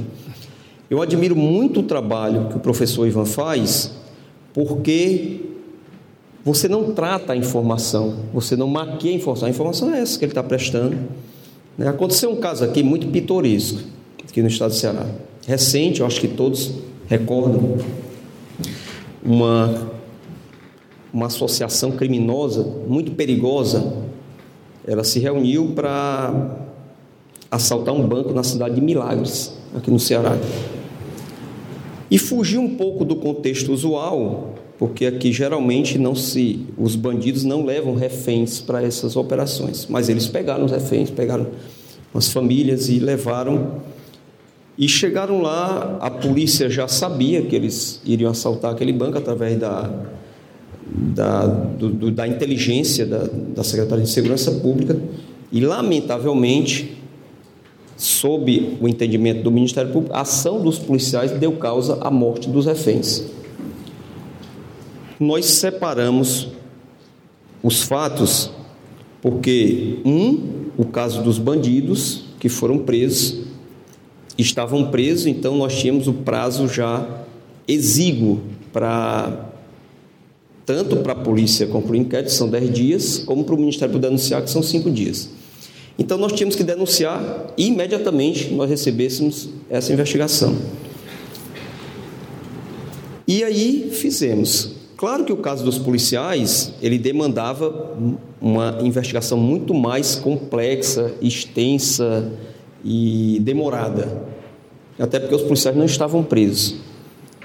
Então, quando nós denunciamos os bandidos, qual foi a tese jurídica que nós defendemos? Quando os assaltantes aqueceram em levar os reféns para a cena do crime, eles sabiam que estavam pondo em risco a vida de pessoas inocentes. Independente de quem puxou o gatilho e matou, no primeiro momento, nós dissemos: os assaltantes são também culpados pela morte dos reféns. Então nós vamos denunciá-los por roubo seguido de morte. E aí, um jornalista ele fez a seguinte ilação dele. Ele interpretou a ação do Ministério Público e no outro dia a manchete do jornal era o seguinte: era que o Ministério Público, eu não me lembro, recordo bem como era a, como eram os dizeres, mas era era era uma uma uma, report, uma notícia que, muito contundente. O Ministério Público está denunciando os assaltantes pela morte dos policiais porque quer limpar a barra dos militares, ou seja, quem matou não foram os policiais, mas sim os bandidos. E aí, eu digo, isso não é informação, isso é a interpretação que o jornalista deu àquele fato. Eu procurei o jornalista, como sempre faço, Eu digo, eu acho que você não entendeu. Isso aqui é uma tese jurídica, foi o GAEP que, que, que estava à frente, né? na verdade não era uma associação, era uma organização criminosa.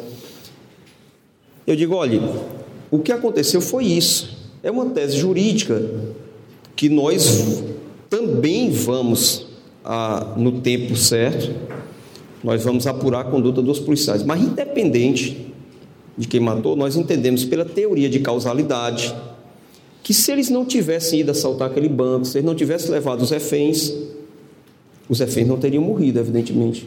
Independente dos policiais terem atirado nos reféns. Eu disse para ele. Mesmo assim, ele não aceitou. Ah, ele já tinha feito a interpretação. É por isso que eu enalteço muito, professor Ivan, trabalho. Você acabou de dizer, olha, primeiro eu quero ver se está nos autos, eu quero ver como é que aconteceu. Então eu até, eu até disse para ele, eu digo, como é que a sociedade vai ter acesso a uma informação? A informação, suponho eu, eu quero ter como cidadão acesso à informação pura. Eu não quero saber, dentro do juízo de valor que o jornalista fulano de tal está fazendo, sob a ótica dele, como é aquela informação. Ele me dê a informação que eu vou processar. Eu tenho esse direito como cidadão. Mas não teve jeito né? Eu acho só depois, algum tempo depois, que nós denunciamos os militares também por homicídio, por crime de homicídio. E isso não, em nenhum momento, nós voltamos a dizer, em nenhum momento tira a culpa dos assaltantes também por terem levado os reféns. E nós ainda estamos, o processo ainda está correndo, nós ainda estamos defendendo e vamos defender até o fim que eles não devam ser responsabilizados apenas pelo roubo, mas pelo roubo seguido de morte. Claro que não foram eles que mataram os reféns, é evidente que nós sabemos disso, as provas todas apontam. Mas, se eles não tivessem levado os reféns para a cena do crime, isso não teria acontecido. Claro que o juiz pode chegar e dizer: não tem nada a ver essa tese de vocês, eu não concordo. Só que é uma tese jurídica, né? e é uma tese jurídica extremamente defensável sob a ótica do GAE. Então a gente tem que ter muito cuidado na construção dos fatos que vão nos levar às conclusões, os juízos de valor posteriores. Porque tudo isso, né, evidentemente, pode não ser, professor Ivan, no, até no primeiro momento, que o juiz não entenda que aquilo ali foi trouxe qualquer fragilidade à prova, mas pode ser que o tribunal entenda que trouxe uma fragilidade. E o mais importante, o professor Ivan disse uma coisa aqui categórica, perfeita. Eu tenho muito cuidado, já tinha como promotor, quando eu vou me manifestar pelo arquivamento de uma, de uma investigação. Isso não, isso aqui não constitui crime arquivo. E agora, como procurador-geral, você imagina, porque procurador-geral diz não é crime, não tem juiz no mundo, nem Supremo Tribunal Federal que diga que é, acabou-se. A persecução acabou, a não ser que surjam novas provas e você vá eh, voltar a revolver aquela, aquela situação. Mas se o Ministério Público, que é realmente, e essa, e essa ideia do promotor acusador, ela vem muito forte antes da Constituição de 88. Nós fazíamos só isso praticamente, é só acusação. Pós 88, que vieram os direitos difusos, coletivos, individuais, homogêneos, a tutela da criança, do adolescente, do consumidor, enfim. Né? Se você não souber o que, é que vai fazer na vida, vá ser promotor, que você vai achar alguma coisa lá que você vai se identificar. Que a gente faz tudo no mundo, você imaginar, o Ministério Público faz. Então, esse cuidado se tem que ter muito forte, primeiro, porque a tortura é uma realidade no Brasil, né? uma realidade forte no Brasil. Só que no Ceará, recentemente, nós estamos agora com o segundo, com a segunda denúncia de tortura. Né? Na primeira, todo, todo mundo viu, aparecendo no jornal, os policiais colocando um saco aqui no, no adolescente. Né? E a segunda nos chegou agora, também bati aqui sem querer, pessoal aí da. E a segunda nos chegou agora com três policiais, pegam uma pessoa lá e chegam até a raspar o braço da pessoa com a faca. Né? Então a tortura ela existe ela é palpável, ela é concreta, a gente precisa compreender isso para saber tratar, para saber dar esse. ainda estou esperando com muita esperança, esperando com esperança, desculpa aí a redundância, mas tem que ser muito esperançoso mesmo, para que a gente dê esse salto de qualidade na sua sociedade, sabe? A gente ainda está vivendo, a gente está no século XXI, mas vive, a gente ainda vive coisa do século XIX, é um negócio absurdo. Né? Quando é que nós vamos conceber a sociedade como uma sociedade moderna do século XXI que admitir que tais coisas são intoleráveis? Isso tem que partir de nós, sociedade, tem que partir da polícia, né? A nossa polícia é uma polícia excelente. Né? Eu não critico de forma nenhuma. Eu admiro demais a polícia, a polícia militar, principalmente a polícia que eu convivo, a polícia militar do Estado do Ceará, polícia civil. Mas, lamentavelmente, nós temos questões isoladas que precisam ser dirimidas. Mas, para isso, nós temos que manifestar absoluta intolerância com tudo que venha a ferir a Constituição Federal. E a tortura é um da, dos pontos mais nevrálgicos e difíceis de se, de se compreender e que, e que ferem o. A gente estuda, né, pessoal, a raiz dos princípios, que é a dignidade da pessoa humana. É, que é o nosso super princípio, né? O nosso super princípio. É, eu queria aproveitar, é, é, o Plácido falou bastante, falou um pouco sobre a questão da tortura, e aí trazendo um pouco as imagens que são super pesadas, que o Ivan comentou que ele evita trazer, é, enfim, para a enciclopédia, no, no, caso do projeto Humanos, no caso Evandro. É, quais são, Ivan, conta um pouco para a gente as diferenças que você está vendo qual é a tua diferença enquanto comunicador? Quais são os cuidados diferentes que tu tem tomado agora, é, fazendo um roteiro para a série de TV já que você vai ter que lidar com imagens, porque são mídias, enfim, completamente diferentes quando a gente fala de podcast, onde a gente tem só um áudio, né? Então você muitas vezes consegue se sair de, de escrever de uma forma muito técnica e aí vai para a TV, como é que você não vai mostrar determinadas imagens, quais são esses cuidados, qual é a diferença que você está sentindo nessa produção? Eu não sei em que pé, se você já conseguiu sentir essa diferença. É. Ainda não, né? Que ainda está escrevendo o roteiro. Isso aí vai ser mais decisão, provavelmente, do diretor, né? Que vai ser o Ali Muritiba, né? Diretor lá. Nasceu na Bahia, daí foi para o Paraná, ficou lá por muitos anos, foi agente penitenciário, daí virou diretor de cinema, então, cara fantástico. É, e o, e o Ali, por estar morando muito tempo no Paraná, ele tem uma visão assim, de Paraná muito boa também. Né? Então, ele até brincou uma vez que a gente conversou, quando ele vai exibir os filmes dele lá, no, no, lá fora, na Europa, por exemplo, ele diz assim: Nossa, mas que Brasil é esse que chove e é cinza? Né? É o Paraná. Né? Então, é, então, eu recomendo um filme dele chamado Ferrugem, foi o último aí, que maravilhoso, aí, muito bom. É, então, a gente não sabe ainda como vai ser.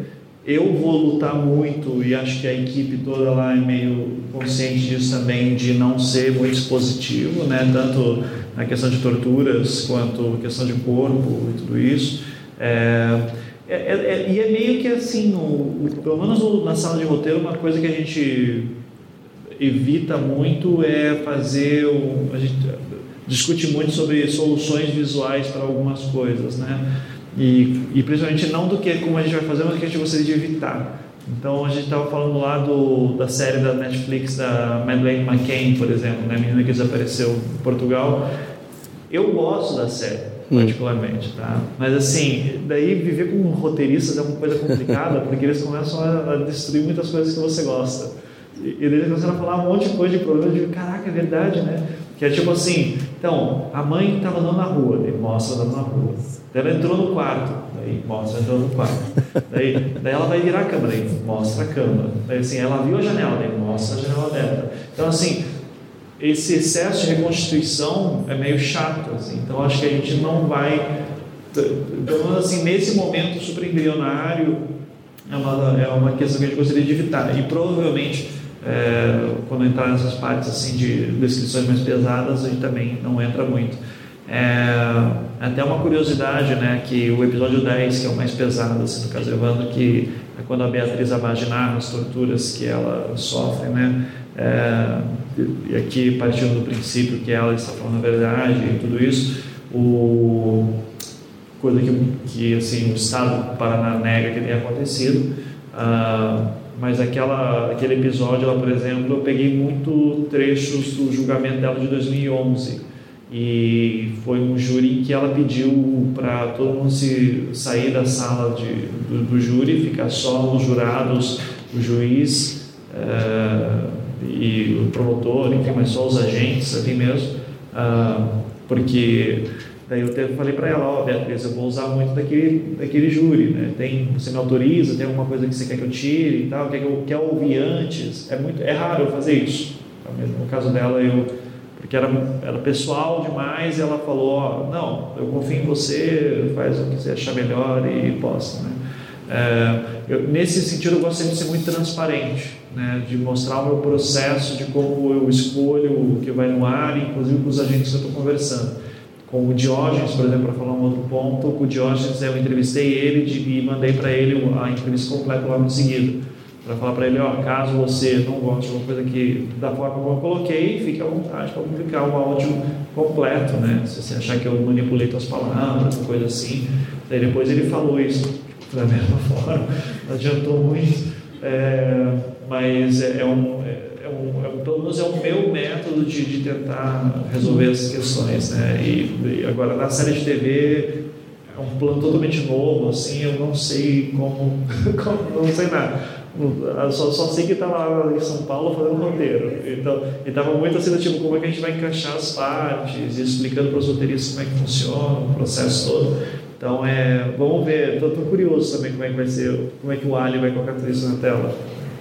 É, e aí, Vou só complementar, porque da, da tua fala, eu estava ali ouvindo e anotando algumas dúvidas que vão surgindo, é, que eu acho que seria interessante, principalmente para a gente ouvir pouco dos bastidores, de, de como é que você vem construindo isso. Você mencionou, não só agora, mas também na sua fala anterior, que você está sempre em contato com a Beatriz Abaixo, que é uma das pessoas que, é, enfim, foi uma das acusadas, é uma das pessoas que está mais profundamente envolvida no caso é, como é que você construiu esse relacionamento e como é que você tem feito, exatamente como esse caso que você falou, você falou do episódio 10, para mim pessoalmente, e eu acho que para qualquer mulher que escute, vai ser uma das piores coisas de se ouvir, eu imagino como deve ter sido para ela ter que relatar esse tipo de situação. Uhum. É, é, então, como é que você constrói esse relacionamento exatamente para preservar o máximo possível a, a, a, dignidade dela, a pessoa, a figura? É, como é que você tem feito isso ao longo dos episódios? É, é novamente questão do critério de, do que está nos autos, né? Uh, a Beatriz eu conversei mais porque tinha mais questões a ser investigadas dela, assim, né, levantar dela. É, e, da, e, foi muito assim, tipo, eu cheguei ela no Facebook em 2015 e disse, oi, quero te entrevistar. Estou né? tentando fazer um podcast, que é um podcast, aquela história toda, né? É, e, e, foi muito tranquilo chegar nela, o Diógenes também foi super tranquilo. O Diógenes eu conversei menos, mas também porque ele não entrava tanto em contato. Né? Aqueles e-mails lá que eu publiquei do direito de resposta dele foi mais ou menos aquilo, nossos contatos, não foi nada muito além disso. É, enquanto a Beatriz já me xingava, já dizia assim, ah, pô, tendencioso esse episódio aqui. Primeiro, é o que está nos autos, né? eu não posso é, negar. É, e a oferta que depois ficou pública, né, porque o, parte do, do, para quem, para quem não ouviu tudo ainda, né, depois do episódio 24, o Diógenes é, tem o direito de resposta, que não é bem o direito de resposta, uma coisa meio estranha que a gente teve que fazer ali, é, mas para explicar algumas coisas que aconteceram no ponto dele. E, e daí lá eu falo para ele que, olha, se você quiser depois da temporada, a gente conversa, você fala tudo que você achou que ficou de fora. Eu achei que era uma boa solução para isso. É, de, ó, eu publico tudo e daí depois a gente marca uma nova entrevista em que eu não edito, fica pública mesmo, é, só é, vai o bruto, né, total. E, e, ele não quis isso, ele disse, ah, de repente no futuro, mas depois ele mudou de ideia, porque ele acha que agora já não vale a pena. Aí, paciência, eu gostaria muito que ele fizesse isso. É, e a Beatriz é volte meia, sempre que ela, ela fala assim, pô, mas faltou tal coisa, eu digo, anota, E depois você vai e fala na entrevista que eu fizer com você depois da temporada, que daí eu vou te explicar o meu ponto e você explica o seu. E a gente faz ali uma conversa, tipo, extras de DVD, assim, né? É, quando isso era uma coisa que existia. Né? É, então, o, o meu contato com não apenas com ela, mas com outros personagens também foi muito disso. E teve de muitos personagens que falaram que não queriam nem ser citados, né? Que olha, não, não, não, eu quero que essa história não exista mais. Tem uma pessoa em específico que eu não vou citar o nome, mas que ficou muito uh, claramente alterada, assim, tipo, olha, não quero nunca mais ser associado a essa história. É, essa pessoa constituiu família nova e tudo isso. Acho que o, a filha dessa pessoa sequer sabia que essa pessoa estava envolvida em algum momento nessa história. É, teve um cara em específico que mandou uma mensagem para mim no Facebook e falou assim: Ó, oh, queria falar com você. E é um cara envolvido no caso. Então eu falei: Ó, oh, tem aqui meu telefone. Ele falou: Obrigado. E não entrou em contato. e, e, gostaria muito que entrasse, que eu realmente gostaria de falar com essa pessoa. É, tem coisas interessantes que aconteceu com outras coisas, outras pessoas que eu descobri, não posso falar enquanto não verificar 100% a informação, mas sobre alguns personagens meio misteriosos que aparecem assim. Então, o, o contato é muito nesse sentido, né? Em princípio não, não teve muito problema, assim, é... E eu, eu já estou meio naquela fase de tipo, eu quero terminar logo porque eu quero conhecer mais personagens de outras histórias e lidar com outras assim, né? Então, mas é foi, foi sempre muito pensando em é, novamente em dizer aquilo que está nos autos, né? Porque é a minha proposta, que é diferente daí de um jornalismo investigativo que já quer construir algo, né? Uh, de que daí é mais interessante com um caso que está acontecendo agora, é um caso de 27 anos atrás. Agora, quando é um caso que está acontecendo agora, Daí eu acho interessante o jornalista que vai lá e sabe e posta a informação, mesmo que seja na leitura dele, né?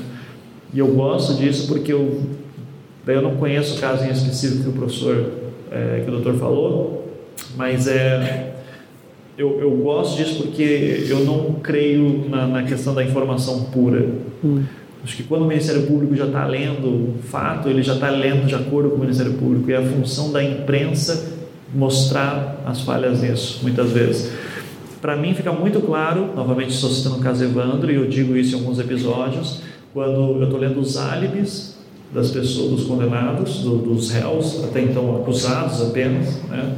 estou lendo os álibis deles, tem um monte de gente que confirma os álibis, só que eles estão falando de coisa de 4, 5 meses atrás, e daí eles eu falo, não, eu estava numa festa, mas era oito e meia da noite. Não, eu estava na festa, mas era nove horas da noite. E daí o promotor diz assim: olha, tem uma diferença aqui de 20 minutos, então claramente eles estão mentindo. E eu dizendo: sério? É, é, parece que é sempre nesses espacinhos né, em que é normal as pessoas não saberem, mas que tenta colocar a acusação ali dentro. É, e daí eu acho muito interessante, eu, é um jornalismo que eu particularmente gosto, que é o jornalista que daí vai lá e publica o promotor está sendo tendencioso, sabe, na, na, na sua acusação ou na sua pronúncia ou qualquer coisa assim, é, na, sua, na sua manifestação. Por que, que eu acho interessante isso? Porque você posta um posicionamento de um jornal, tira um pouco da ideia de que o jornal esteja é, isento e apenas opiniões, coisa que, ao meu ver, não existe. Uh, eu gosto muito de uma fala que a Cecília Oliveira, lá do Intercept, falou uma vez numa palestra que eu vi dela, ela dizendo assim: a própria escolha das palavras que você usa já denota qual o teu posicionamento, muitas vezes. Né? Então, quando você fala jovem é preso com 30 quilos de cocaína, e esse cara é branco e filho de desembargadora, ou qualquer coisa assim, daí ele é um jovem de classe média. Agora, quando é um negro que vem da periferia, jovem, daqui, daí ele traficante preso com 30 quilos de cocaína. A própria escolha da palavra já tem a sua ideologia ali dentro. E daí é bom que promotores se incomodem, porque a função de vocês estar ali é ficar cuidando da sociedade mesmo. E o jornalista tem muitas vezes que puxar isso. E escolhendo as palavras e já cobrando nesse ponto, para justamente depois, quando tiver o contato com alguém. Só que o, o problema disso é jornalistas não conhecem processo, não sabem como é funciona o processo muitas vezes. Então é muito mais fácil só pegar o release do que o Ministério Público está falando, que a assessoria de imprensa está passando, ou, ou que o, o, promotor falou tal coisa, publica o que o promotor falou. E é muito difícil o jornalista que lê o que o promotor falou, vai para o inquérito ou vai para os autos e diz não, está errado. E daí o promotor, é mais raro ainda o promotor que vai lá e diz não, vamos conversar então sobre isso. Se, isso, se essa comunicação está acontecendo aqui, eu dou os parabéns espero, e espero que vocês continuem dessa maneira, porque isso é bom. O problema só, pelo menos assim, aqui eu venho aqui do Paraná, Lava Jato foi o festival da, dos vazamentos que nunca foram investigados quem vazou, a ponto disso já é conhecido na imprensa de que você tinha um jornal que não tinha vazamento novo. Isso era mal visto. Era do tipo, a gente está ficando para trás dos vazamentos, consiga vazamento de alguma forma. Esses vazamentos nunca foram investigados. Tem o a famoso caso do antagonista fazendo live de depoimento e, o, e alguém falando, ó, mas o antagonista está transmitindo depoimento aqui, juiz Sérgio Moro. Fala, ah é? A gente não precisa falar disso aqui então ao ar, né? Então, está tá rolando uma irregularidade agora aqui no ar dele. É, mas a gente não precisa falar isso na, na câmera, vamos desligar. Daí desliga, daí aparece. Essas coisas me incomodam porque daí a imprensa se tornou assessoria de. Aliás, a imprensa se tornou assessoria de imprensa do Ministério Público muitas vezes. Novamente a questão da, da, da, da confiança do Estado. Nós precisamos do Ministério Público, nós precisamos da Polícia Militar, nós precisamos disso, mas também nós precisamos dos jornalistas que muitas vezes vão lá e vão dizer: não, você errou, e está errado. E se você não está acusando o, o policial militar naquele momento, você deveria acusar. É o posicionamento do jornalista. E daí que bom, começa um, um, um diálogo, dizer: não, olha, a gente pode pensar nisso mais para frente, ou nessa fase do processo não é assim, ou estou baseado numa tese. Mas é nesse ponto, novamente, que os personagens passam a ser mais importantes, porque nós, como cidadãos comuns, nós estamos desprotegidos. Sim, é, me lembra muito uma fala do um amigo meu, Thiago Hansen, que é o host do, do Salvo Menor Juízo, podcast de direito, eu perguntando para ele assim, é, é, o famoso anticast, o que acontece quando você é acusado de matar alguém. Anticast 200 alguma coisa, não lembro qual. E que daí eu dizia assim, pro, eu nunca vou esquecer, eu entro em, eu falo assim, Thiago, eu entro em casa, tem uma pessoa morta na minha sala. Ela está amarrada, sangue para tudo que é chão. Eu passei o dia inteiro fora. Cheguei, o corpo está lá. Um vizinho meu, eu chamo a polícia, um vizinho meu diz que eu passei em casa o dia inteiro, que ele não me viu sair. O que, que acontece comigo? Daí, daí o Tiago falou assim: tua vida acabou. Sim, vendo a tua casa, vendo o teu apartamento para pagar advogado. Daí eu tem que depender dos meus recursos para pegar advogado. Se eu for condenado na primeira instância, tem que recorrer a uma segunda ou até a última instância, se eu conseguir. Eu sou nessa situação hipotética, mas se eu sou preso para isso, vou ter que gastar uma grana. Se eu sou condenado na primeira instância, tem que ir para uma segunda. E por mais que tenha defensoria pública, a gente sabe que isso é problemático. Agora, se eu sou inocentado, o Ministério Público tem recursos infinitos eu me vejo muito fragilizado nesse ponto. Então, que bom que eu tenho jornalistas que muitas vezes vão lutar por mim. É, como cidadão, é assim que eu penso, muitas vezes. Porque, novamente, se eu estou dando voz para Beatriz, eu estou dando voz de uma forma para Beatriz que ela nunca deu para ninguém. Era uma matéria muito rapidinha, tipo, nós fomos torturadas. Ah, mentira. Eu estou falando as frases do promotor, no caso, dizendo: não, nós sabemos que isso é um recurso que, infelizmente, muitas pessoas têm dito hoje em dia, muitos presos dizem que foram torturados.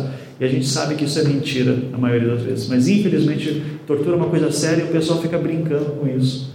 E daí você tem uma pessoa que ficou 30 horas desaparecida e você não sabe onde estava na mão da polícia. E tudo isso está tudo bem. Eu estou pegando o caso do Paraná e colocando aqui o Fueira, mas assim, não, não quero que o senhor responda sobre isso em específico. Mas você, não, você vê a importância do que eu digo aqui na questão do, do, do, do jornalista que diz: não, está errado, porque não existe informação pura. Estou meio preocupado com essa. Estou aqui meio em êxtase. Bom, é, me permita aí, eu, nós recentemente nós tivemos uma ação também do GAECO, onde foram presos profissionais da advocacia. Fizemos uma coletiva para explicar à sociedade o que é que tinha acontecido. A imprensa veio, cobriu a coletiva e logo em seguida a OAB fez a coletiva deles. Uhum. E a imprensa foi lá também cobrir a, essa coletiva e eu achei dentro do, dos sistemas de freios e contrapesos, que eu acho que se aplica aí também, uma atitude escorreita da, da, da imprensa cearense. Né? Ouviram, a OAB fez as colocações que entendeu cabíveis, que a gente tinha exagerado, que não precisava prender os advogados. Mas eu, sinceramente, Ivan, eu acho complicado né, o jornalista chegar e começar a fazer juízo de valor sobre tudo que ele está apurando ali a nível de informação. Esse aqui está certo, esse aqui está errado, esse aqui está certo, esse aqui está errado. Onde é que nós vamos parar com isso aí? Né? Mas e se for o critério baseado na lei? A Constituição diz isso, aconteceu tal coisa, o problema está aqui. Mas no Estado democrático de direito, tem uma pessoa que tem essa função, que é o magistrado. Não é o jornalista, não é o promotor, não é o advogado. É o juiz. Né? Então, a gente já vive numa sociedade muito maniqueísta. Né? Então, se nós dermos asa a isso aí, ou seja, se a imprensa sair do seu papel, e eu volto a dizer, que é de informar a sociedade, claro que tem um jornalista investigativo, tem aquele jornalista que ele busca os fatos, mas nós acabamos de citar aqui o caso de um jornalista, né, dentro de uma, de uma lealdade, de uma decência, de um profissionalismo, que diz: olha, eu acabei com, minha, com a vida de seis pessoas, porque eu noticiei, eu fiz um juízo de valor baseado na informação de uma autoridade pública. Né? Eu acho muito perigoso essa forma como você lida com as informações, porque o correto seria o jornalista noticiar o ponto de vista do delegado e aí procurar ouvir aquelas pessoas, no caso da escola básica, eu estou falando, evidentemente, ouvir aquelas pessoas que estavam envolvidas. Olha, estão dizendo que o senhor abusou sexualmente de uma criança e tal. Eu acho que esse sim seria o papel, né, discordo desse, desse posicionamento, mas por uma questão de nós termos uma harmonia dentro da sociedade. Né? Me preocupa muito a gente até porque você já deixou bem claro que no seu juízo de valor houve a tortura lá dos policiais. Eu acho que os colegas não têm esse, esse juízo de valor. Né, que estavam 30 horas lá, não é porque estavam sendo torturados. Por que, que os colegas têm esse juízo de valor? Eu não sei.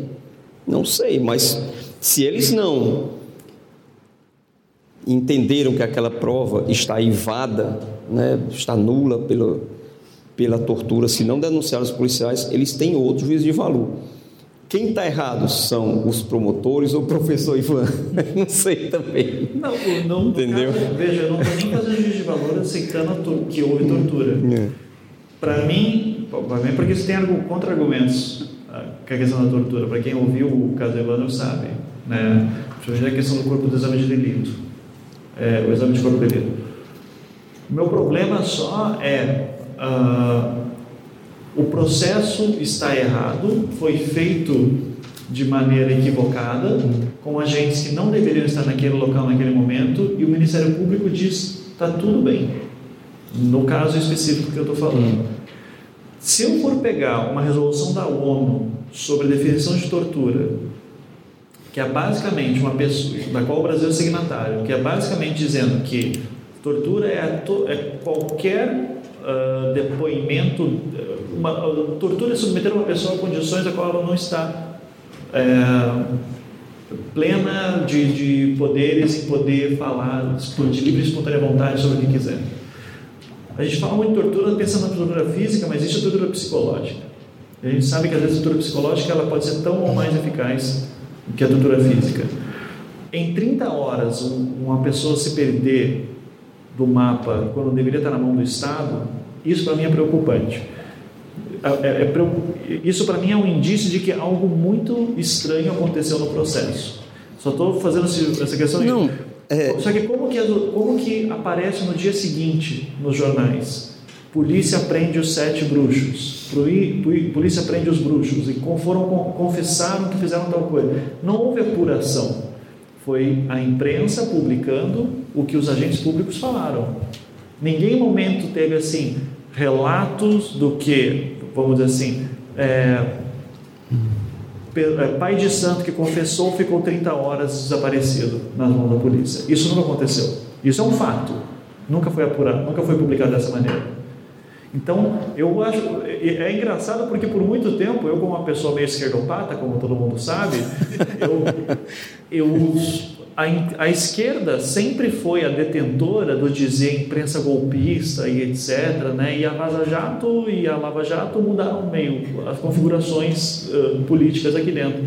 É, ao mesmo tempo que tem setores ainda da esquerda que falam, não, é tudo imprensa burguesa, que pega fogo, PIG, imprensa golpista e tal. Não estou nem entrando nesse ponto. Eu estou dizendo assim, eu sou uma pessoa que acredita piamente que o jornalista tem uh, o seu direito total em apenas passar informação, mas passar informação é também questionar aquela que está que tá dando informação. Então, quando eu digo, se o promotor falou... É, desde que ele tenha um fato concreto para tanto, né? Isso. Então, vou dar um exemplo que eu estou, do que virou meu grande ídolo nos últimos meses, porque o mundo está maluco, que é o Reinaldo Azevedo. O tio Rei. Tio Rei virou uma pessoa sensata para mim, porque é um cara que diz assim: olha só, Gilmar Mendes, como é que é? O, o, Toffoli, por exemplo, lá fez a questão do, do, do, que favoreceu o Flávio Bolsonaro e o Queiroz no caso do, do COAF, né? Que é uma coisa que assim claramente favorece o Flávio Bolsonaro e o, e o Renato Azevedo diz: está certo, o Toffoli agiu certo, beneficiou o Bolsonaro, sim, mas agiu certo. É jornalismo opinativo baseado em princípios constitucionais. Renato Azevedo lê a Constituição, fala uma decisão e vai para o lado. É um cara enviesado, com opinião muito clara, ideológica, sempre deixou isso muito claro, e isso que torna ele interessante. Então, quem, quem me dera se todo jornalista pudesse ser assim, que tivesse uma opinião fundamentada. Você vai ver no New York Times, o New York Times é muito claro. Matérias são sempre bem apontadas, no, no Guardian também, são sempre muito bem posicionadas, mas dentro de um escopo de critérios.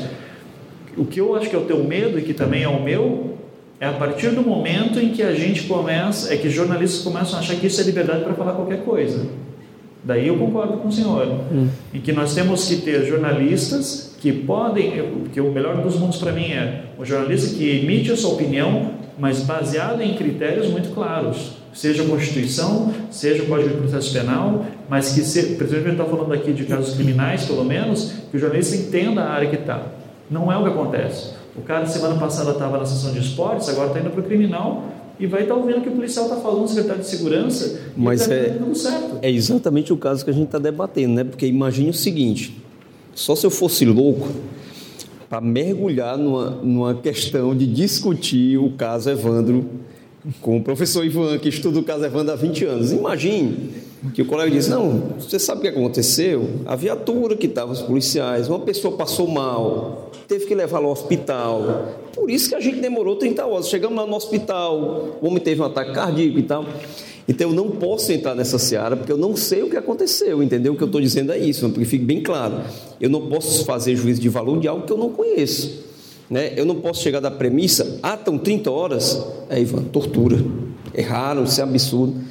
Eu não posso jamais chegar a uma conclusão dessa sem saber, de forma muito clara, me aprofundar nos autos do processo e ver o que, é que aconteceu. Mas eu entendo perfeitamente que você tenha. O senhor, Não. Aí a professora Gabriela vai ter que marcar outra. 20 mil páginas, super gostoso. Mas eu acho. Não, aí faça isso comigo não. Mas eu acho claro que você tem essa percepção, porque você está demonstrando ser um profundo conhecedor do caso. Talvez se eu tivesse a sua percepção, eu também teria minhas, as minhas convicções sobre o caso. Né? Eu acho isso naturalíssimo.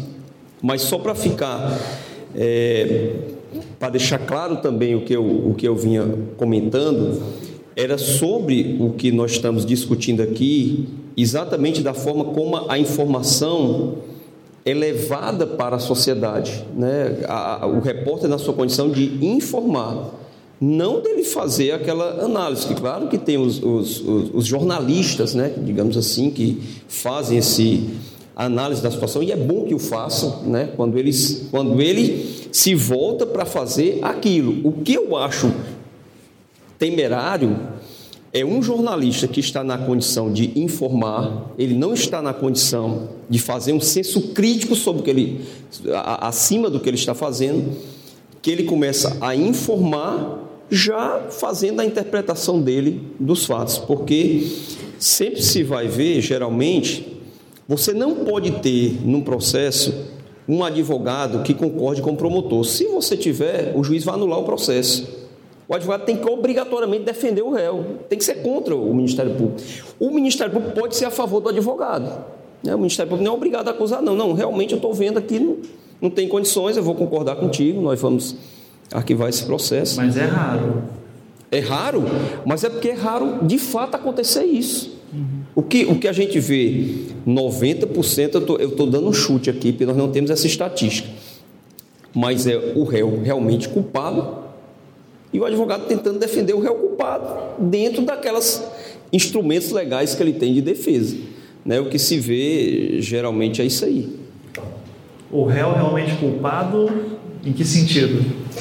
Foi feito um inquérito, o promotor fez uma denúncia, a denúncia recebida pelo juiz. Construiu convicção? Construiu a, essa convicção de que realmente aquela conduta dele se amolda a um fato típico.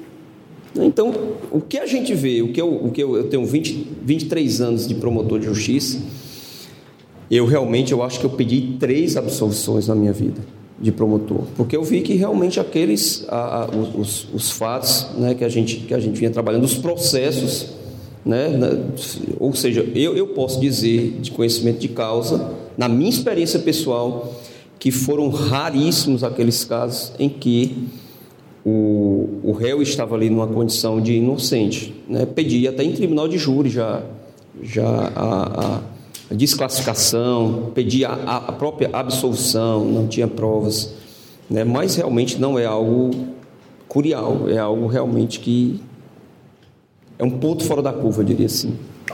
É, eu vou pedir licença para a gente interromper essa discussão que é super interessante e, claro. E a gente a gente fala muito. Ele que começou, viu, Gabi?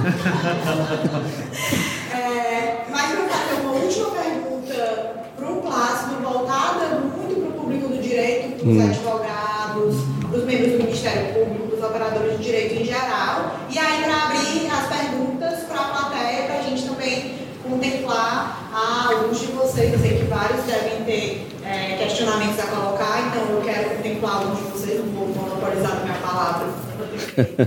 é, eu queria só que o Plácido ele falasse um pouco é, o que é que você acha que o advogado, o operador de direito, como ele deve se comportar é, frente a casos de grande repercussão.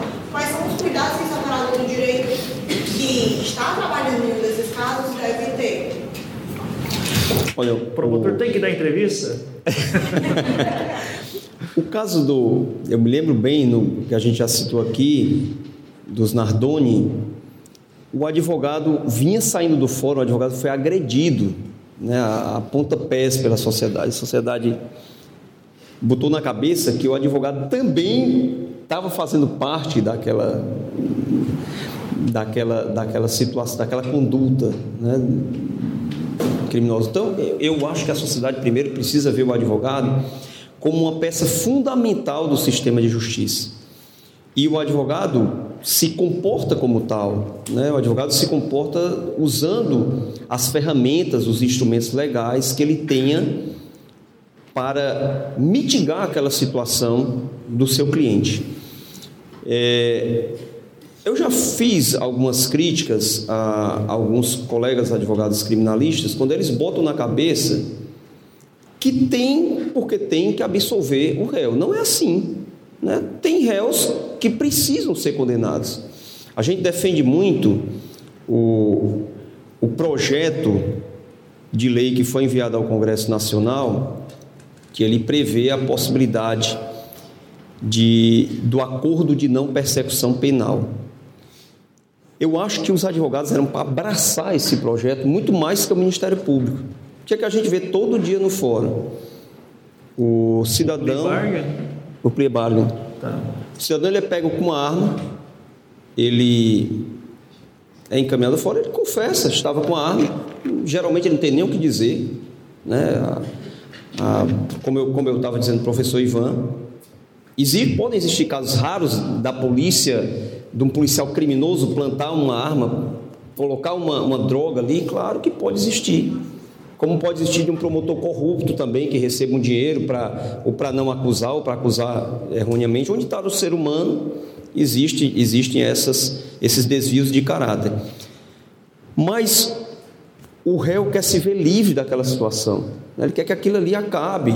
E o plea bargain traz consigo a possibilidade de que aquela pessoa nem sequer responda a um processo criminal, como acontece largamente já no sistema americano.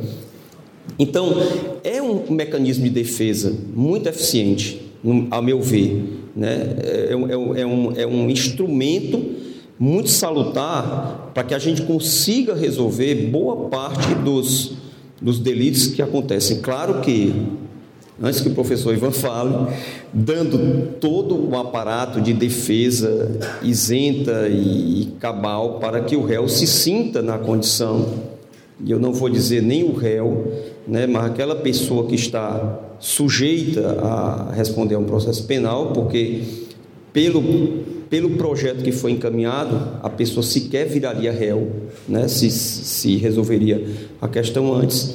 Então, eu acho que, de fato, o advogado tem que ter um conhecimento amplo do direito, ele tem que se aprofundar. Igual como nós, quando procuramos um médico, que é que você espera do profissional da medicina? que ele saiba de tudo e esteja mais afiado possível com as últimas novidades na medicina. Então é inconcebível um operador do direito, um promotor, um juiz, um advogado, que ele não saiba o direito. Então, o direito, muitas vezes, pela dialética da profissão, se pensa que direito não é uma ciência e, e muitas causas se quer resolver com, desculpe o termo, com papo furado. Não se resolve. Né? Direito é uma ciência que deve ser tratada como tal.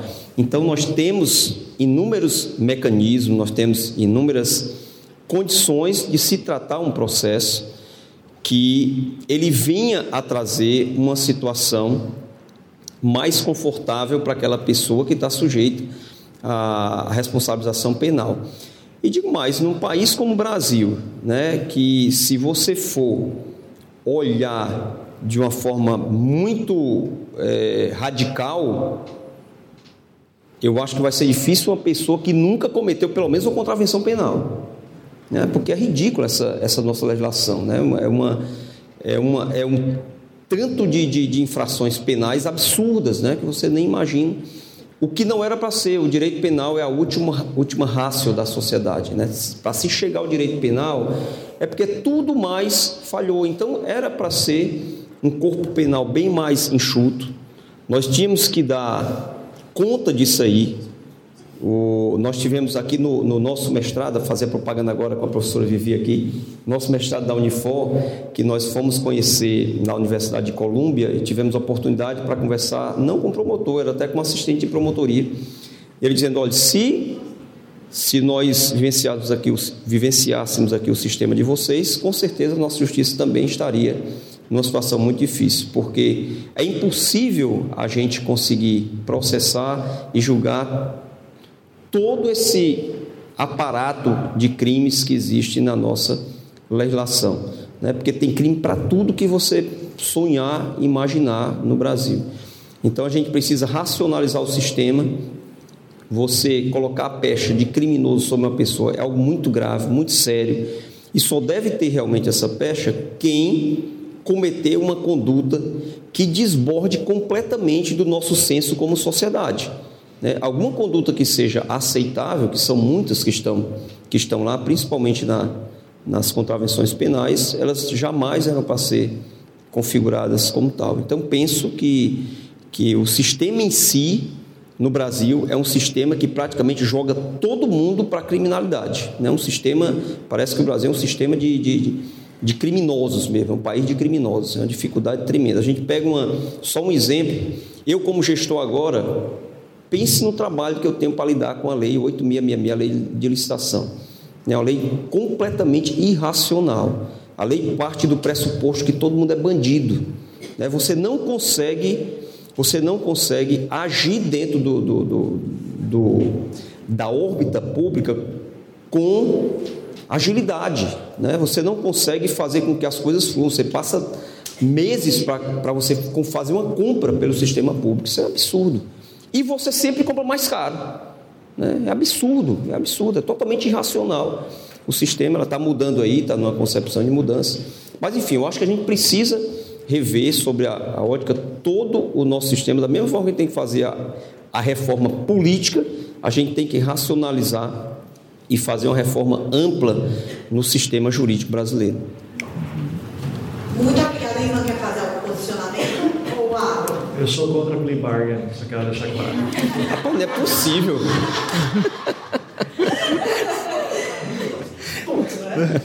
Gente, é, perguntas? Lá. Tô brincando, Vou viu? começar um pouquinho primeiro. Boa noite. Boa noite. Meu nome é Laís, sou advogada atuante na área criminal. Atuo sozinha. É, a pergunta é para o senhor, doutor Cláudio. O senhor falou no início da sua fala sobre a elucidação de homicídios hoje no estado do Ceará. Sim. E falou que, desculpa, não lembro exato o número, mas eu acho que foi que cerca de 60%. 66. É, 66. 66%. É. Eu queria saber com base em quê? Porque essa essa gestão é muito atual. E eu acredito que tenham poucos casos da gestão até hoje que se tem um trânsito em julgado das decisões. Eu queria entender com base em que o senhor diz que esses homicídios foram elucidados. Porque tem isso, porque tem isso investigado, porque já foi Sim. em primeira instância. Entendi. Porque o que eu vejo hoje é que mais do que nunca os policiais, as instituições, elas estão tentando apresentar é, investigados ou acusados a qualquer custo. Aham. A qualquer custo eles estão tendo necessidade de apresentar alguém. Então eu não acredito que estão sendo elucidados. Eu acredito que estão mais tentando dar uma satisfação social, apresentando inocentes, mais do que nunca, porque eles estão com ânsia de apresentar. Eu preciso de alguém para dar uma satisfação social. Então a primeira pessoa que eles têm, eles vão lá e, e apresentam à sociedade. Eu queria saber se o senhor acha que realmente esses dados que hoje vocês do governo do Estado apresentam como elucidados, se o senhor realmente acredita nessa estatística. E queria saber se o senhor não acha mais prejudicial do que benéfico essa necessidade da polícia, principalmente dos delegados. Ah, Os promotores eu ainda não vi tanto, porque, como eu disse, né, ainda é atual o governo e a gente não consegue ver tanta atuação. Eu queria saber isso do senhor. E outra coisa, uma observação na fala. Né? Teve um momento que o senhor falou assim: é, é claro que a investigação dos policiais demorou mais. Logo depois o senhor justificou por eles estarem soltos. Eu queria saber se o senhor realmente acredita que demorou-se mais por eles estarem soltos ou porque realmente existe uma investigação infinitamente mais cautelosa quando os acusados são militares, são policiais, são pessoas das instituições. Por dois motivos. Precisam ser mais cautelosas, assim acredito a instituição. Segundo motivo, é, o as instituições esperam dar uma baixada no plano social, no plano midiático, para que depois possa se ter um julgamento mais imparcial, o que difere dos casos midiáticos de pessoas comuns, que parece que ó, vamos julgar logo, vamos dar uma satisfação, é, reduz os prazos. Queria saber também do senhor esse posicionamento. Excelentes perguntas, viu? Parabéns. Começando da, da última. Quando eu falo que é claro que os, o, a investigação dos policiais foi mais demorada, é comparando com a investigação anterior. Né? Nós tínhamos assaltantes de banco que estavam presos, que o delito que eles praticaram foi o delito numa organização criminosa que estava voltada a assaltar um banco. Então nós conseguimos rapidamente, eu digo nós, o, o sistema persecutório, né, a Polícia Civil, conseguiu rapidamente essa investigação. Não foi feita pelo Ministério Público, foi pela Polícia Civil. Eles conseguiram rapidamente reunir todos aqueles elementos necessários e tinham que fazê-lo, até porque senão teriam que ser soltos, né? E nós nós nós sociedade tendo aqueles aquelas pessoas que transgrediram a lei de uma forma tão violenta né, e forte, evidentemente seriam prejuízo para a sociedade aquelas pessoas estarem soltas. Então, aquela prova era bem mais fácil. Por que, que a prova da polícia era bem mais difícil? Eu tinha vários comandos policiais naquela região. Eu tinha um comando da própria cidade, eu tinha cotar, eu tinha choque. Então, eu preciso individualizar condutas. No caso dos assaltantes, eles estavam sob a, a, a, a, tese da polícia, que foi esposada pelo Ministério Público, eles estavam no grupo, eles já vinham sendo acompanhados, a inteligência já sabia que o assalto seria ali, então todos que estavam ali estavam participando daquele assalto. Na polícia, eu precisava saber qual era a conduta. Não estavam os policiais ali, todos voltados a é, atirar nos reféns e matá-los. Então, essa individualização das condutas foi difícil, né? De, de, demandou tempo, demandou análise de pericial de, de dos locais onde, onde as balas é, pegaram. É, é, você, você teve a mudança do cenário do corpo de delito, né? O, o, o Ivan aqui já está expert nisso aí. Né? O cenário foi todo mudado, vocês viram pela, pela, pela imprensa, alteraram o corpo de delito. Né? Retiraram corpos que estavam ali e levaram para outros locais. E, inclusive, teve coisa mais séria: teve pessoas que morreram depois em locais ainda é, diferenciados do, de onde, no caso, foi uma assaltante, né, diferenciado do que a polícia tinha dito onde, onde tinha ocorrido. Então, é uma, uma, uma, a necessidade de uma prova bem mais robusta, né, de muito mais tempo para para elucidação. Não foi pelo fato dos policiais estarem soltos, até porque não havia naquele momento uma, uma necessidade premente, digamos assim, de prender policiais, até porque a prova era por si demorada. Eu não sabia qual policial tinha feito o que, quando e aonde. Eu precisava saber de tudo isso. E aí sim, depois, o Ministério Público pediu a prisão daqueles policiais que ele entendeu que estariam participando. A primeira pergunta é extraordinária. Né? O que é que nós temos hoje? Nós temos uma. Na análise até do número de homicídios, os estados brigam entre si. Né? Eu me lembro que nós estávamos no Acre, numa reunião entre. Eu acho que Acre foi 2017. Uma reunião entre presidentes de tribunais, procuradores gerais de justiça, secretários de segurança pública e governadores do estado.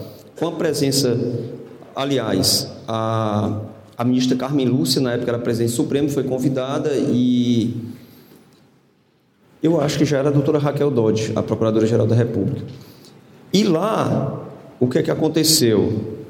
Houve uma discussão em elevado tom, evidentemente, do governador Camilo Santana com o governador Geraldo Alckmin, discutindo a forma que se contavam homicídios no país. Então, o governador Camilo ele questionava a forma de São Paulo contar, porque nós não temos essa uniformidade e o rigor técnico na contagem. Não é ainda a sua pergunta, mas eu vou chegar lá. Então, São Paulo, que Deus nos livre se chegasse alguém aqui jogasse uma bomba e todos nós fôssemos assassinados, São Paulo contava como um evento são Paulo conta por evento e não por morte. É, um corpo que, que, que, que seja encontrado no, no, local ermo, digamos assim, claramente que foi um homicídio, eles, eles, eles não computam como homicídio, eles, eles computam como crime a ser esclarecido. E aí vem essa falta de rigor técnico em tudo, porque aqui no Brasil parece que tudo você tem como principal fator de análise a questão política. São Paulo quer ficar bem na fita, evidentemente. Né? Mas a gente, a gente foge de um rigor técnico. Nossa sociedade precisa saber de fato que é que está acontecendo. Né? O, o, número de homicídios que tem no Ceará, no Rio Grande do Norte, São Paulo, Paraná. E aí, como é que se conta também essa elucidação? Concordo com você não se tem rigor técnico. O que, o que a gente fala de homicídios elucidados são aqueles onde a polícia leva para o Ministério Público o inquérito como supostamente uma pessoa sendo responsável por aquele homicídio. Evidentemente que esses números aqui, de 66%, né, que é o que a gente chama de Índice de Resolutividade de CVLI do Sistema de Gerenciamento de Homicídios por AIS de janeiro a julho de 2019. Ou seja, esse número que eu estou trazendo aqui para vocês é o número oficial da Secretaria de Segurança Pública do Estado do Ceará. Porém, mesmo sendo índice oficial, ele não tem um rigor técnico para dizer assim, dentro da sua pergunta, pelo que eu entendi. Plácidos são 66%, então nós vamos ter 66% de condenações. Não é isso. Né? Evidentemente, muitos dos que estão aqui, eu concordo com você. Aliás, alguns, talvez o, o, o promotor que pegar esse processo aqui nem sequer denuncie. Peça o arquivamento ou peça mais diligências. Entenda que não é essa pessoa né, que precisa, precisa ser feito uma, como aconteceu recentemente, né, um caso horrível que nós passamos aqui no, no, no, no Ceará, de uma pessoa que passou aí cinco anos presa que não era o responsável por aquele delito. Então, quando a gente diz é, que, que a resolutividade na apuração de um crime de homicídio é quando a polícia identifica alguém como responsável por aquele homicídio. Nem sempre, ou muitas vezes, aquele alguém não quer dizer que realmente seja condenado com trânsito em julgado por aquele homicídio. Respondi? Muito obrigada. Eu vou abrir mais uma pergunta. Olá, boa noite. Meu nome é Bárbara. Boa noite. Bárbara. Eu sou muito fã do teu trabalho, Ivan. Obrigado. Eu gosto muito do Anticast, do Projeto Humanos. Então, assim, a minha pergunta é mais por curiosidade, né? Que eu vejo que o caso Evandro é um caso muito, muito, muito complexo, muito difícil de se chegar, assim, numa resolução do que realmente aconteceu, né? Você já tinha ideia de que, quando, assim, quando se elegeu, né, a, o caso Evandro para falar, né, no, no Projeto Humanos, você já tinha ideia que ia ser tão complicado assim e que ia carregar essa angústia de talvez nunca saber o que realmente aconteceu? É, qual era teu nível de entendimento quando você elegeu esse caso assim, para falar sobre ele? É só isso? Não tinha noção da complexidade dele. As pessoas falavam muito assim: ah, tem envolvimento político. Eu não entendia que envolvimento político que era. É, daí eu fui entendendo as camadas, assim, daí deu para entender. Daí veio a minha dificuldade de, caraca, como é que eu vou explicar para quem não é do Paraná quem é Aníbal Cury? E como é que eu torno isso interessante? Né? É uma das coisas que eu, que eu uso muito como critério né, de produção de produtos de, no caso do Humanos é isso, chamado infotenimento. Né? Eu entretenho ao mesmo tempo que informo. Então, esse é o tipo de produto que eu gosto de fazer no Projeto Humanos. É, então, eu não tinha a nossa mínima noção disso. É, agora, novamente o que eu falei, eu já disse antes, para o Estado o caso está resolvido. Tá? É, é aquele negócio, você pode não gostar da resolução, mas isso para o Estado está resolvido. O caso não vai ser reaberto. Tá? É, não vai ter. Porque o Estado, a partir do momento que, que o caso for, se o caso fosse reaberto, você teria que, imagina um pepino só de indenização para essas pessoas. Tá? E quantas outras pessoas também não estavam. Então, é uma situação meio complicada. A não ser que aparecesse, eu, eu, eu falo assim, eu, meu sonho seria receber um e-mail, alguém falando, eu tenho informações exclusivas do caso Evandro, e daí o cara me manda uma, um vídeo secreto de alguém jogando o corpo no mato e você vê bem o rosto da pessoa. Isso nunca vai acontecer. Tá? Mas é só para mostrar. E mesmo que acontecesse. Até pela época, né? É, é por causa da época. isso. É, mas uh, mesmo que acontecesse, sabe, para o Estado está resolvido. Bom, é, e eu, eu gosto justamente de deixar isso muito claro para dizer, olha, é bom ter isso muito claro em mente para você não construir uma visão romântica do que, que é uma solução de crime. Porque uma solução de um crime de homicídio não é igual na televisão, em que, sabe, vai lá o CSI, daí monta, e daí consegue um, bate o DNA com não sei quem, daí faz negócio, daí você dá um negócio. Ah, se que- fosse. Oi? Ah, se fosse. É, se, se fosse assim era ótimo, né? Ah, mas a gente está muito, muito longe disso e é bom nesse sentido porque eu, eu quando estou naqueles meus momentos mais radicais, assim, Eu chego a dizer, se não, até a gente chegar nesse nível de polícia científica, técnica, super bem trabalhada, com, com muito investimento em inteligência e perícia, eu sou super a favor de não haver condenações. Na mínima dúvida, o Plácido vai ficar louco comigo. Mas assim, de realmente, se houver a mínima dúvida, não condena. É meio que a minha visão. Mas quando é que a gente tira? Só me provocando, né? É, tô, claro, você falou agora há pouco assim que não, se teve acusação é porque tem convicção, então tá certo. e, eu tô, e, eu, e esse é o meu ponto, eu acho que não. Eu, e, e tá, então como é que a gente começa a diminuir as dúvidas? Vamos botar câmera em todos os policiais? Sabe, é uma coisa que a gente já vê acontecendo nos Estados Unidos, por exemplo. Ah, vai ser caro? É, vai, mas vai ajudar. Sabe? Vai ajudar a elucidar, vai no mínimo ajudar a seria diminuir. Ótimo, seria ótimo. É, vai, vai no mínimo ajudar a diminuir uh, alegações de tortura, por exemplo. Né? Sim. Uh, vou dar um caso que é super estranho no, no Paraná, que é o famoso caso do Carli Filho, do deputado Carli Filho, que era deputado estadual, é, matou dois jovens porque ele estava dirigindo a 200 km por hora na rodovia. Acho que foi dois jovens que ele matou. O carro dele daí passou por cima do, do carro dos do jovens e amassou o carro. O carro estava tão rápido a 200 por hora que pulou por cima assim tal. Então, o, promotor desse caso, inclusive, foi o Paulo Markovitz, o mesmo do, do caso Evandro.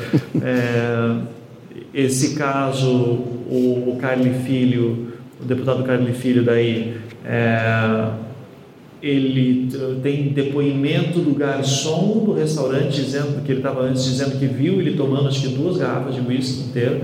Ele vai para uma rodovia, pega o seu carro 200 por hora que já está acima do limite de velocidade, mata duas pessoas. E ele disse: Poxa, vamos ver o vídeo de segurança. Daí as fitas sumiram. Ixi. Daí tem a história de que, daí, daí assim, daí começam as lendas do Paraná, de que uma pessoa muito proeminente da política paranaense, que eu não posso citar, porque está sendo gravado, isso aqui agora, mas assim, são fofocas, procure na internet depois quem quiser saber, mas que essa outra pessoa estava fazendo um racha com o Carly Filho, e por causa dessa pessoa, as fitas sumiram, que é uma figura muito poderosa do Paraná.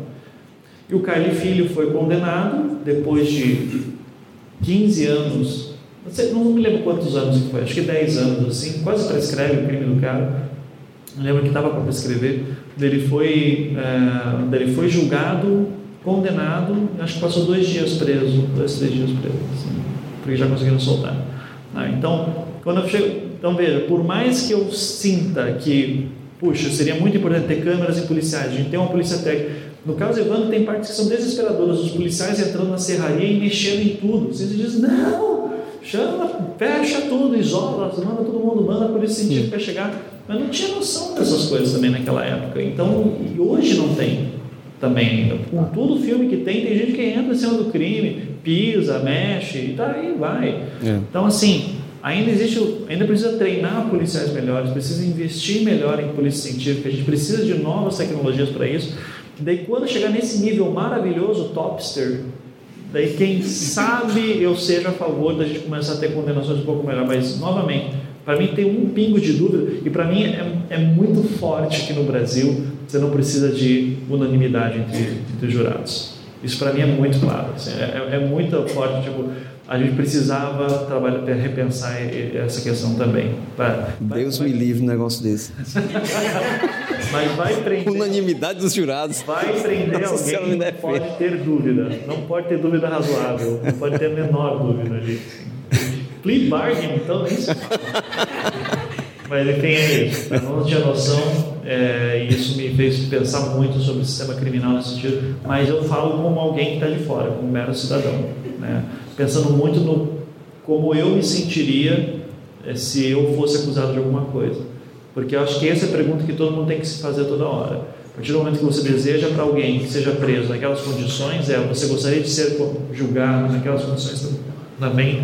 Você gostaria que uma tendo dúvidas assim no teu processo você fosse condenado? você fosse sequer acusado, né? É, essas são questões que eu hoje em dia eu já não consigo mais olhar para alguém e falar ah, bandido, coisa que eu adorava fazer cinco anos atrás, sabe? Então você chegava e ah, esse é Eduardo Cunha, bandido, né? E daí depois eu fico, é, né? Daí, daí é triste você chegar uma hora que você gosta de pensar, caraca, tem que pensar na defesa do Eduardo Cunha. é, é, é difícil, mas enfim, faz, faz parte, né? Do, o processo civilizatório exige isso. Então, o, o caso Evandro me fez repensar muito sobre como eu vi o mundo mesmo, nesse ponto. Então, já como adiantado da hora, agradecer imensamente ao Ivan, ao Doutor Plástico pela é, disponibilidade de estar aqui com a gente, porque os dois tão prontamente aceitam o nosso convite. Eu acho que a gente trazer pessoas que estão, é, eu não lembro se a Vivi colocou no início da fala dela, que na Pós-Unifil a gente trabalha firme e forte com o conceito de formar líderes que transformam.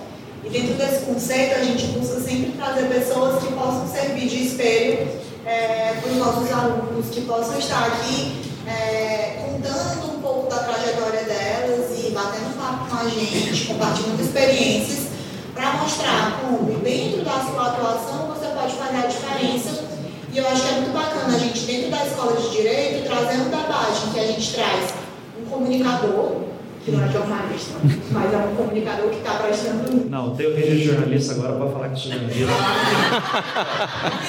já, já ganhei esse direito. a gente tem um comunicador que está prestando um serviço social a partir do trabalho que desenvolve, a gente ter membro do Ministério Público que está hoje como Procurador-Geral de Justiça para compartilhar sua experiência, que tem também prestado um imenso serviço à sociedade dentro da sua profissão, para conversar e divergir em alguns pontos, mas que a gente consegue entender exatamente as opiniões de cada um e se filiar mais a uma opinião ou a outra como um debate saudável dentro da, da academia deve acontecer. Então, eu quero agradecer muito às nossas convidadas, a nossa plateia que ficou conosco até 10 horas. Ixi, realmente. Muito obrigada a todos vocês. Muito obrigado, gente. obrigado, professor.